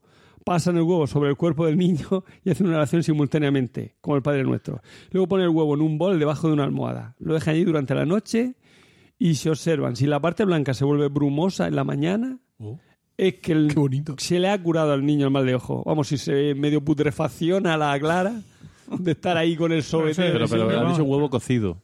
No, no, un huevo crudo lo pones crudo. con un bol. Y va a ahí, dormir, va a dormir encima Pero el niño. no- pero- Debajo de la cama. Debajo de la cama. De la almohada, dicho. Debajo de la almohada. Pues tener con un bol debajo de No la almohada. romper. Aquí, Bueno, como tenemos- como Aquí tenemos- dice eso. Como tenemos bastantes oyentes latinoamericanos, por favor, algún mexicano Un bol debajo de una almohada. que nos escribe y nos cuenta barbaridad. Porque la cosa es A lo mejor lo pones debajo es de una almohada, pero no una almohada donde tú duermes el niño. Claro, no te vas a ir a Toledo Jayo a meterlo allí en una almohada. ¿Y y se lo pasas por la cara al niño? ¿El huevo? Eh, previamente le has pasado el huevo, pero hombre, sin abrir. Ah, Sí, ¿estás tú seguro de esto? A ver si luego... Hombre, seguro yo no he estado en México viendo cómo se cura el mal de ojo. y Esto así se inventaron las mascarillas. Porque siguió siendo un desgraciado, pero tiene la piel el tío. Oye, qué cosa. Un Una- un aviso, no intenten todo esto en casa. Eso. Interesante. Nada, nada de No se vayan a... Vale, otra manera de repeler o de curar el mal de ojo es gestos con la mano. Me voy a bajar la Esto gana. mola, Me voy a bajar la A gana. ver si nos curas el mal de esto oído. mola Sí. muchísimo porque uno es el gesto eh. de la mano cornuta, o sea, hacer los cuernos como hacen los Claro. italianos, Mm. Ajá. que simplemente, pues eso, hacer los cuernos. Bien. Como hacen los Y italianos. la otra es hacer la figa, La figa. que es poner el dedo pulgar entre el Ah. dedo índice y el dedo medio formando un puño. Sí, O sea, como, cuando, le, cuando, como como cuando cuando- le saca la nariz al niño. Efectivamente, ¡eh, que te roba la nariz! Estamos haciendo la figa todos ahora Vale. mismo. Venga, todos, todos los oyentes, venga, todo Venga, el mundo. una, Como dos, Uri- tres, tres. Como Uri Geller. escucha, estéis donde estéis, ¿eh? Quiero decir, si estáis en la oficina ahora mismo escuchando No esto importa. o lo que sea, quiero Hay que que todos, figa, todos la figa. juntos como hermanos, miembros de este podcast, haciendo la figa. Eso, y haceos fotos y mandarlas a Twitter. Efe- no, efe- ¡oh, qué bueno! Eh. Fotos haciendo la figa, por favor, en nuestra cuenta, Romanos Locos, arroba Romanos Locos. Bueno, Venga. algunos italianos llevan un Y pequeño... sortearemos, vamos, venga, vamos a venirnos un poco arriba. La sorteamos. camiseta que se encontró Diego aquella. Que no sé dónde está, pero, pero tengo más de las que me haya encontrado, no te sufra por eso. So- ¿Sorteamos una camiseta tuya? De las De las encontradas, sí. encontradas, vale. Sí. Venga. Venga, todos una foto haciendo la figa y entre todos los que la envíen. A ver, hoy es, hemos dicho 13. Entre todos los que envíen la foto antes del 23 a las 12 de la noche, es decir, a las 23.59 del día 23 de mayo, Hora- hora, española peninsular, Ahí, ahí. entre todos esos que hayan enviado la foto, vamos a sortear una de las camisetas encontradas por Diego. Madre mía, madre mía. Se va, deshacer se va a venir abajo. Twitter. ¿Eh? Se va a venir abajo Twitter. Deberíamos Una, llamar para avisar. una o ninguna participación. No, Bueno. te, no te creas, lo de las camisetas ha sido lo que, mira que hemos dicho tonterías aquí, pero, de- Pero ha triunfado. lo de las camisetas ha triunfado mucho. Venga, vamos, Bueno, sigue. algunos italianos llevan un pequeño cuerno rojo, la corna, como un accesorio de vestir o, un llave- o, o en el llavero, ¿vale? Oh, Sí. bien. En vez de usar la mano cornuta, puede usar el cuerno para curar el mal de ojo. Se lo pasa el cuerno al tío Bien, por bien, ahí. bien. Vale. Eh, otra manera de curar el mal de ojo es buscar un espejo de seis lados. Se dice que un método para curar el mal de ojo es el uso de un espejo, o sea, un hexágono, un espejo en forma de hexágono. Ah, ¿vale? Sí. Eh, este hace que el espejo devuelva la energía negativa. Oh, Ese método se usa en China. acércate un poco más al micro. Porque... Solo debe colgar el espejo en una ventana en una puerta frontal. Vale. Sí, en Tan- China también hay mal de ojo, qué barbaridad. Sí. Algunas personas en la India usan también los espejos para curar o repeler el mal de ojo. De hecho, yo, por ejemplo, cuando estuve en la India, me traje como una especie de killing que llevaba trocitos. Sí, es como una especie de alfombra, pero que se... Es como una media alfombrilla. es como, un- como dirían los hippies, como un patchwork, pero indio, ¿no? Ahora te he entendido. ¿Vale? Y, y, y tenía trocitos, tiene espejo. trozos de espejo. Ah. y ahora descubro yo por qué Ah, tenía el vale, trocito ese de espejo. Ah, vale, Ya, vale. ya. Se cosen en la ropa o se llevan en el cuerpo esos espejitos. Vale. Bien. Ah, ¿Cómo se evita el mal de ojo? Pues mira, tiene... Siendo feo. que la gente no, Sí, te, esa una. no te tenga manía. Pero bueno, por si alguien cree en el mal de ojo, mira, una de las cosas que puede hacer es haz- ponerte una, una pulsera de cuentas de coral rosa, un lazo rojo. Eh, Muy elegante. eh, sí, el lazo rojo es de las culturas judías y aquí en España también se usa. Curioso, ¿eh? Somos un poco jue- judaizantes todavía. Un poco, dice. Hombre. Bueno, Algunos más que otros. y, Sí, y sí. el que más mola. eh, No metas a todos en el mismo saco, ese saco judío apestoso. Habló el doctor. Cartagena. Ya hemos, sido, ya hemos sido antisemitas. Uf, El que más- Pensaba que no llegábamos. Y el que más La mola, el escupitajo. Oh. Un escupitajo te quita el mal de ojo. Cuando veas que alguien te está mirando mal, ¡fu! Escupitajo al suelo y, y Ahí vamos. ya el mal de ojo no. Con Si, moco. si bien es cierto que vas a perder, si bien que Sí, va a perder posible. tus relaciones sociales van a, van a disminuir sobremanera, pero no tendrás mal de ojo. Sí. Vale, correcto. Dices que cuando alguien elogia a tu hijo, puede escupir en tu hombro izquierdo tres veces y luego tocar madera. o tocar tu propia cabeza, que al fin y al cabo, si creen el mal de ojo, es lo mismo. Escupir Se tres veces escupir. en tu hombro izquierdo. ¿Pero tú mismo? No, no, no. Esa, esa, Lo está haciendo, lo está haciendo, lo está haciendo, ¿eh? Sí, sí, sí. Y toca madera, to, to, to. Diego José, en la antigua Grecia se escupía tres veces en el pecho para quitar el mal de ojo Dios. a los niños. Fíjate tú. En el pecho del En niño. el pecho o en el regazo, sí. De, bueno, de la persona que tuviera el mal de ojo, sí. Ajá. Sí, sí, lo hacía. Eh, Ese método es ruso. Mm. El de, El de en el hombro. en el hombro. Eh, luego hay otro método, el método siciliano, que El es método esparcir sal en el es, piso. es el método del sputting, del sputting. del- Bueno, Esparcir sal en el, en el suelo. Voy a reír yo. Claro. Sí, sí. Estoy viendo que te has puesto los auriculares al revés, Eh, No, ¿no? La derecha es no bueno, he mirado. te da y un poco la, igual. R, la R es aquí, la L estaba aquí, creo. Ah, transversal, Dios, es transversal. Que, bueno, que da igual porque vamos en mono, pero Bueno, lo que íbamos. venga, sí.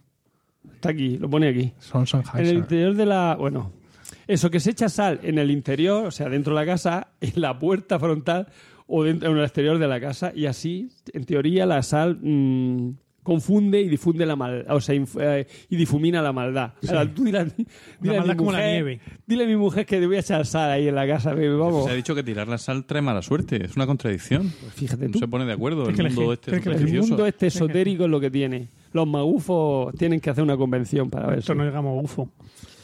Otro método de los sicilianos, este mola mucho, es usar la orina. Ah, Todas las personas de la casa tienen que orinar en un, en un balde, sea, en un orinal, nunca mejor dicho. La orina se vierte alrededor de la casa. Con lo cual, no sé si el mal de ojo lo, lo cura, pero no se te va a acercar ningún, A la ningún gorrón. pero muchos de estos métodos no valen para vivir como vivimos la mayoría de los españoles en un piso. Sí, es Vale. difícil.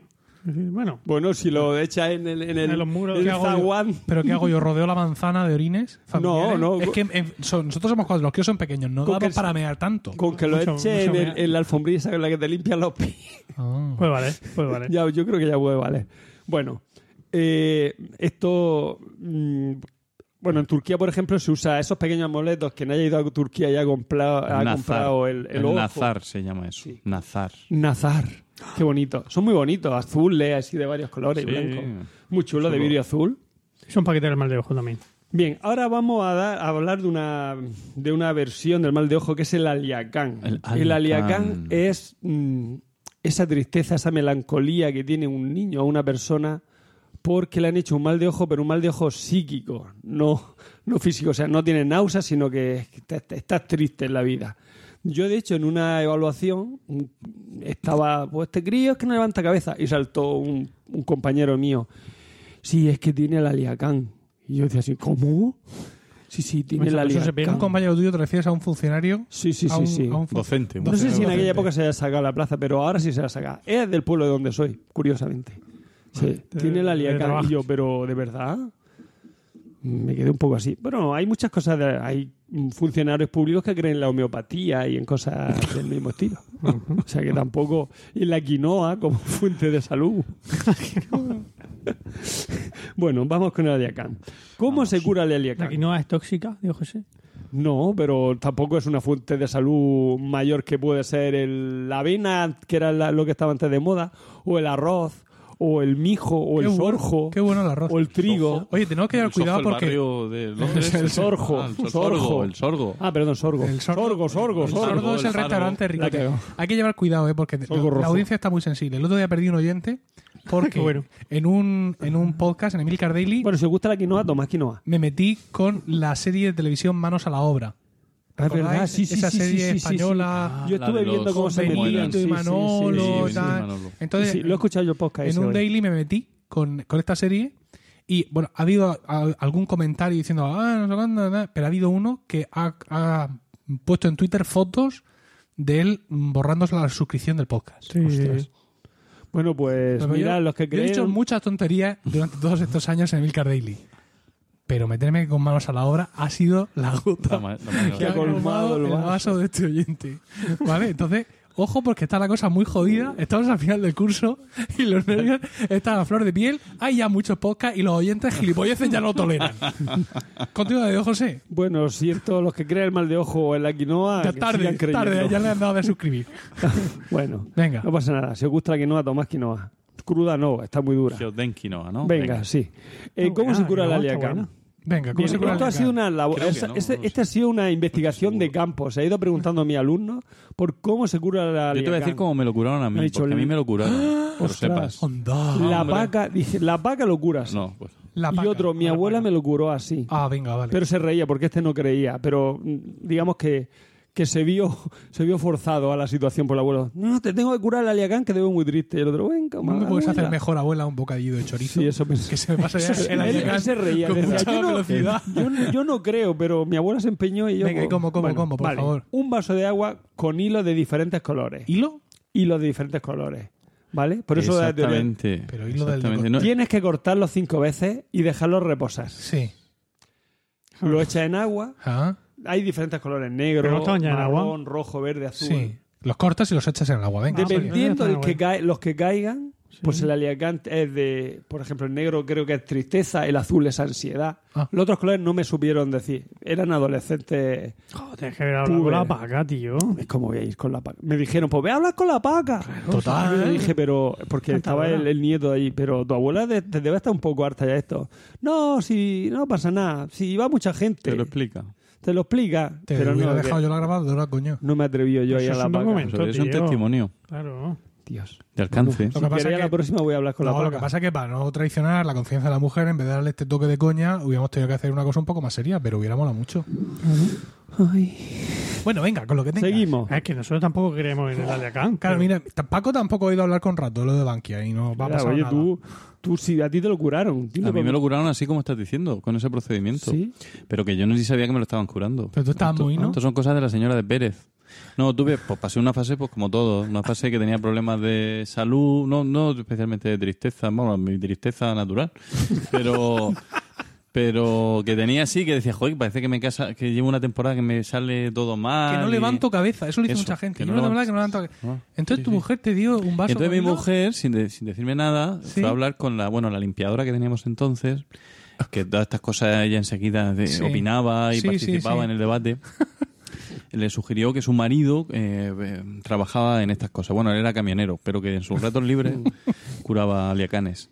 Y entonces me hizo la prueba primero de- los hilos de colores. Sí. Mira, luego me lo contó Nuria cuando yo ya cuando yo me levanté una mañana de domingo y digo, uy, qué bien me siento hoy, parece que estoy ya recuperado. Dice, claro, claro. Ah, Dice sí. ¿eh? Ah. Digo, ¿qué pasa? Tal, y entonces me explicó.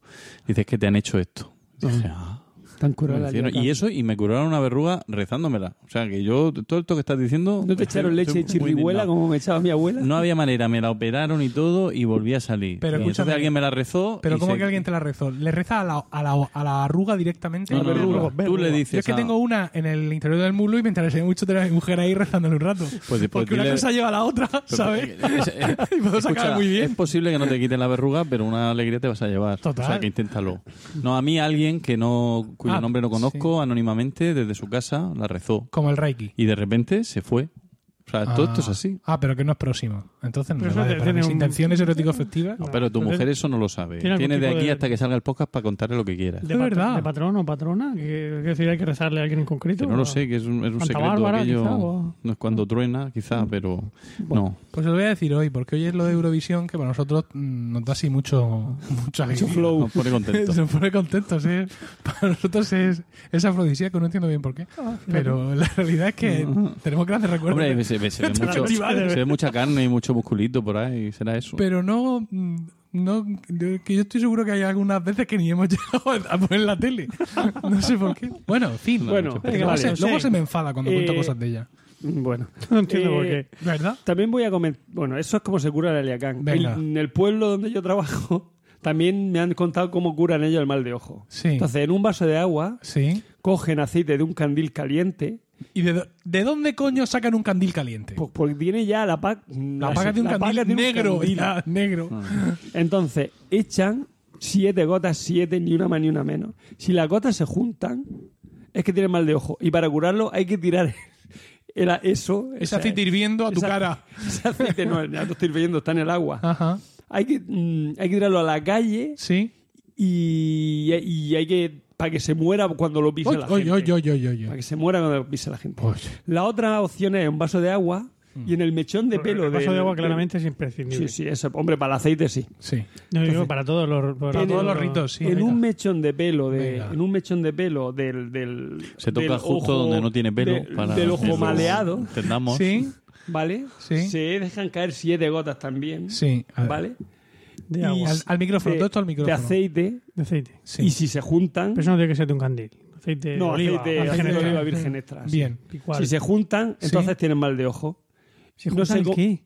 si se juntan las gotas de aceite y dice Siete, que las lo mejor Dice que lo, Ah. que lo mejor para pillar el mal de ojo es hacerlo los viernes. ¿Por qué? No lo sé. Debe ser que como llega el fin de semana, Sí, Dale. Se puede lavar la cabeza luego tranquilamente. claro, tiene más tiempo para lavarte la cabeza. Venga. Bueno, y ahora ya voy a hablar, voy a hablar de otra enfermedad curiosa de estas supuestas, que es sol en la cabeza. Esto es muy también de allí, de mi pueblo, de Almería, Ah. aunque también el pueblo donde trabajo es- se da. Hombre, que lo del sol de la cabeza no va a ser en San Sebastián. Sí, no, ¿Sabes pero su quiero vez decir? sabemos de eso un rato. Bueno, aquí dice- Allí hablarán del frío en los huesos. El- Eso en la cabeza no Pues creo que- mira, la carne cortada también es otra de las enfermedades. Fíjate, ¿eh? Tengo la carne cortada. Pues eso también es otra enfermedad de esta así supuesta. Bueno, vamos Venga. con el sol en la cabeza. Es un proceso inespecífico de tipo febril, o sea que te da fiebre y no sabes por qué, cuya causa es el ojo sol, o sea que te ha dado un ojo de sol. ¿Qué es el ojo de sol? Pues que durante un tiempo, eh, tú imagínate que está nublado y de repente ¡pum! se van las nubes y sale el sol y, y así con esa fuerza que pica. Hey. Y luego vuelven las nubes. Oye, oye. Pues entonces te ha dado un ojo sol. Ay, qué buena leche. Porque Y el ojo sol puede derivar en sol en la cabeza. Claro, Ya, porque depende. si fuera una insolación, no hay que confundir con la insolación, No, que es que un es mucho rato, tabardillo. mucho rato. Eso es un tabardillo. Dado un tabardillo. Y aparte ¿vale? mucho rato bajo el Un tabardillo es una insolación grave Vale. que te da encefalitis Este- actínica. este- Sí, sí, golpe ya, eso es una, es enfermedad. Este golpe, este golpe de sol, es una al ser un enfermedad, pulso, al ser un pulso, Ah, efectivamente. también te quedas invisible si has usado la cosa Sí, esa que eso te es han lo de los dejado. navarros. Los sí, de los sí, navarros. sí, no, no. Pero el ojo sol también te da, es como el tabardillo, pero más flojico. Oh. Es un micro tabardillo que se Entonces, llama. ¿cómo hacemos esto para quitárnoslo, digo José? Bien. El sol en la cabeza. Porque yo lo he tenido esto. Eh, Pones un sombrero. Lo. Diagnóstico y terapia. Venga. Venga. Eh, la- el diagnóstico y la terapia se realizan a la vez. Sí, te voy a hacer una Claro. foto, ¿eh? Se pone al paciente en la Ya te calle digo. expuesto al sol. O sea, tiene que darle el sol al paciente cuando ay, tiene mala leche. Eso es sol como con cuando sol se tiene, va. como cuando tiene Sí, resaca, se que se com- bebe una cerveza. Si se convierte en tabardillo, es que ya era uno. un- Todos sabemos que para la insol- todos sabemos que para la insolación lo mejor es que te dé el sol. Se prepara una sartén con dos o tres dedos de agua, a la que se le añade vinagre y si no tiene vinagre, vino. ¿Vale? En esta agua se hace flotar una mariposa, que no sé si sabéis lo que una mariposa Sí, es. claro. Una velica de estas que pequeñas. es con Ah, una sí, pequeña, con una pequeña base, lo- con una pequeña base como de cera, ¿no? Que Sí, flota. pero muy pequeña, muy pequeña, que se ponía en aceite Pequeña, para rezarle a pequeña, los- pequeña, vale, venga. Vale, una mariposa. Bien. Bueno, Al micro, al micro. Tú le tapa. Vale. Es que ya Por son esto 16 se- programas, tío José. Esa mariposa, digamos, Más, se, los, más los dos que grabaste en la música, 18. se tapa con. Grabé 4 o 5 y Sí, quiero solo. grabar más. Ah, sí, pero Peor no te sale. Eh, se tapa con un vaso boca, o sea, se tapa esta mariposa con un va- Sí. se mete un vaso así boca abajo Venga. que haga que en- entonces Sí, eso hace que entre líquido. sí, Bien. sí. El vaso Cuidado. va. Hostia, otro folio. Tiene que ser, no, pero esto acaba Al de- micro, al micro, al micro, al micro. No, tiene que ser, tiene que ser un vaso vasto, porque si lo usas fino no fu- no funciona. No, hombre, se claro. cortaría la carne. Bas- Basto de tipo Duralé, de eso Se de- cortaría la carne, Sí. Eso que otro es la tema. enfermedad que Eso ya es otra luego. enfermedad, eh, lo de la Sí, carne cortada es otro rollo. Venga, ¿y qué? Ven, la sartén se le pasa por la cabeza a- al Al enfermo, fulano, sí. ¿vale? Oye, sin y- que el agua, Y un ibuprofeno y una siesta, no. sin que el agua vinagrada se derrame. Y entonces se le reza. ¿Qué se le reza? El sol se ha salido por donde se ha metido. Tiene que decir, tienes que decir. Está muy bien. Luego, oración, a la vez que eso, hace la señal de la cruz, justo cuando has dicho eso, hace la señal de la cruz. Hace la señal de la cruz. Pero ¿por qué la señal de la cruz que tenemos que ver nosotros con eso? Pues siempre hay mezcla. de porque tienes que hacer eso, la señal de la cruz, si para no, no curarlo. Te recuerdo que los curanderos. Pues si no funciona la cura, que- que, el- que Dios te asista. Te recuerdo que los curanderos tienen que, tienen que demostrar que no son brujos. Entonces hace la, sema- la señal de la cruz y un- luego reza un credo. Sí. Bien, por, por- por- Vale, eso re- así, rezado una salve que es más bonita Sí, y no le da igual. eso así tres veces. Sí. Venga. Madre mía. ¿Tres veces? Tres veces no, eso tres veces. Luego para. Para. Para, descansar. Sí. Como los exorcismos que consumen muchos recursos. Claro. Y hay que parar de Entonces, durante el tiempo de esa ceremonia, Sí. Sí.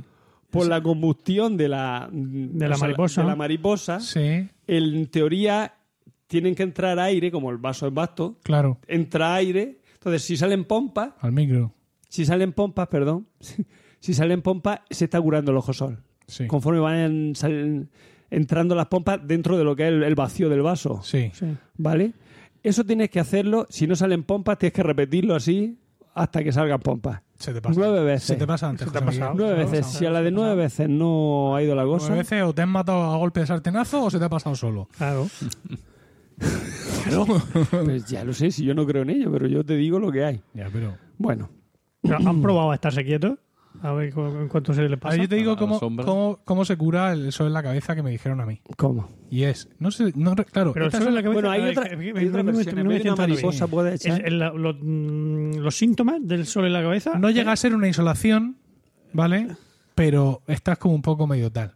A mí, lo que pasa a ver, yo no creo que mis padres me hubieran hecho esto. Lo que pasa es que te- esto te lo han contado tantas veces que llega un momento en que dudas si a ti te ha pasado. Pero la manera de, quitar- de sacarte el sol de la cabeza, a mí se me han dicho que era coger un vaso lleno de agua, de nuevo el vaso y el agua, Es que en el sureste el agua. porque es lo que está más cerca. ¿Sabes? Si para todas estas cosas pusieran, no, una, es- una escama de dragón. no. Entonces, coger el, el vaso con agua y ponerlo boca abajo sobre tu cabeza. Claro, ¿qué te pasa de tanto? Sin que, sin que, sin Sin que tirarte todo el agua por encima, ¿no? Sin que Entonces tú estás con derrame. tu vaso tan contento, con el agua en contacto con tu... ¿Y cómo no se te va ahí? Con, cuero con- cabelludo. con la pelambrera no se, te, no se va por la... Sí, Eh, se va. pero- sí, pero- se va. Pero bueno, Claro. Bueno, ¿y qué quieres que te diga? pues ya está. Pues eso. Tú con tu vaso vacío te y oye, no se te pasa, pero, la risa que se da en el pueblo, pues Bueno, ¿de quién te lo baila? ¿algo más que declarar? Sí. Si queréis os cuento... mm, eh, se ha Ahí, quitado la luz. un desbarlicht. Si queréis... Sí, bueno, eh, esto se hace, ¿no? Y si no sale en pompa y el muchacho sigue sin curarse, no, esto está ya acabado. Si no, si no sale en pompa y el muchacho sigue sin curarse, Sí. tienes que ir a otro curandero. Ah, Si ese otro curandero ya no te lo cura, te tienes que ir al médico. Porque no tiene remedio. De hecho, eh, de hecho, si queréis os cuento, bueno, un poema que hay de, de un de Garrucha, de un pueblo al lado del mío, donde se habla del tema este. del pueblo al lado del que tú naciste, no de este Del pueblo que misterioso del que donde nació- no, trabajas y que del- hoy no has dicho pueblo- que sí en los otros 15 episodios. Del pueblo donde nació mi madre. Yo nací en Almería, capital. Vale, igual que yo, soy lo de- cuento. igual que yo soy de Blanca, pero yo he Sí, nacido en Murcia capital efectivamente. también. Os lo leo, es muy rápido este trocito Si lo aquí. vas a leer al micro, sí. Si vas a estar moviendo la cabeza, no. Dice, no sé, dice, no sé si ha sido chamá o calentura o trancazo o, o difo lo que tenía el muchacho. Sí. Eh, la chamá es una enfermedad epidémica febril. ¿Eso lo dice el poema? No, eso te lo digo yo Ah, para que sepas lo que es. Digo, joder, ¿cómo ha cambiado el poema de pronto? a pesar de eso te lo digo para que sepas lo que es una chamá. científico. Eso te digo lo que es una chamá. Una, "Ah, tengo una chamá. Es, giro. es que, es que tiene... rompas la, la, la prosodia. poema Vale, no, si es que Sin- son trozos, leo notas, al- trozos. sin notas al pie, solo el poema. Resulta que el muchacho cree que, cree que está así de malo porque se comió un chino muerto. ¿Qué es un chino muerto? Es un cerdo que se murió por causas naturales. Naturales. O sea, no lo mataron. Rodeado de su familia. ¿No? Chino muerto. No lo mataron.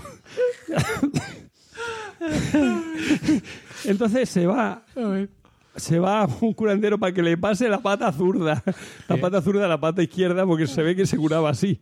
La chamá o, lo que fuera. Venga. Y como no encuentra mejoría, se va a la Isabel, que le hace, el coce- le hace un cocido de malva y de chi, espérate, chichifraile, que es otra, que es otra, otra, mm, Una otra flor, hierba de allí. sí.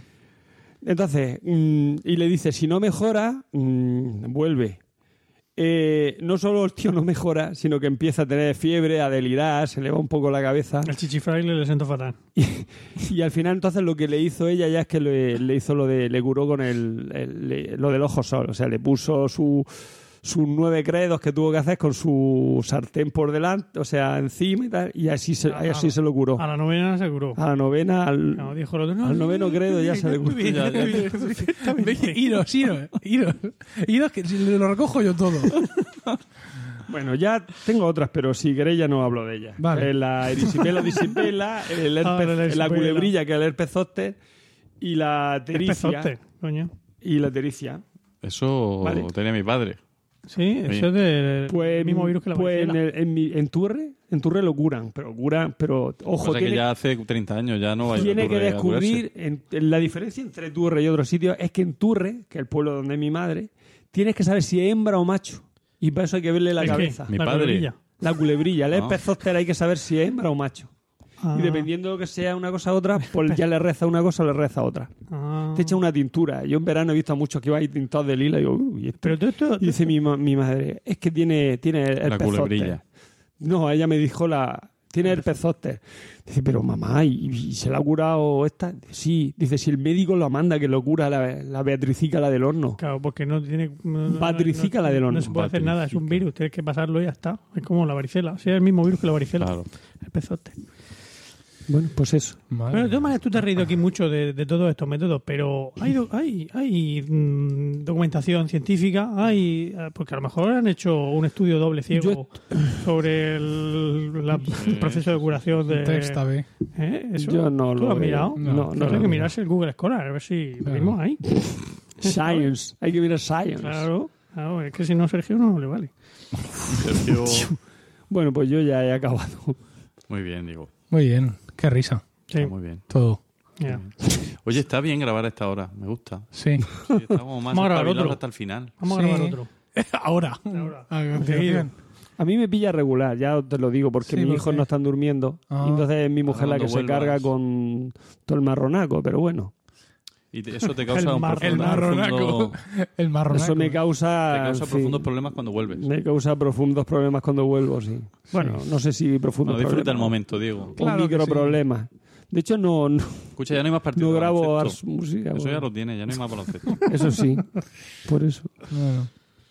Bueno, Lo que pasa es que esto, grabar esta hora, al menos en mi casa, hay que hacerlo coincidir con el horario de cumpleaños escolares, que es el motivo por el cual eh, mis hijos y mi mujer no están aquí.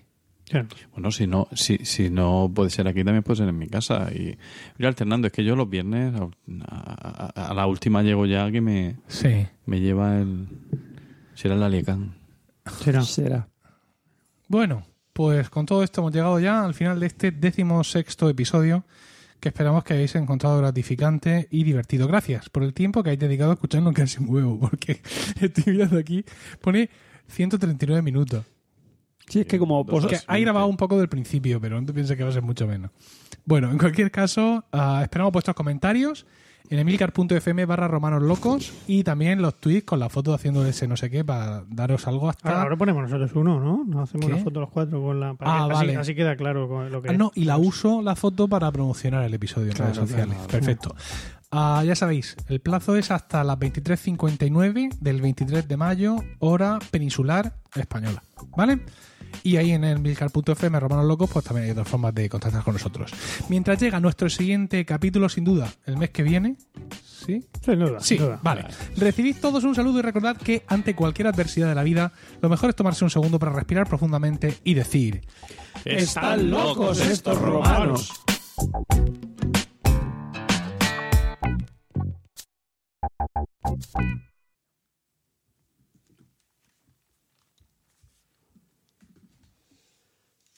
Ay, Otra vez ha pasado. ¿Qué? El no grabar las pistas. ¿Sí? Sí, pero ya me da igual. tenemos el plan B. Sí. Mira. ¿Pero lo has hecho en Hindenburg? No. ¿Ves? Joder. ¿Qué te parece? Pues no sé, estas cosas... Esto es mal de ojo.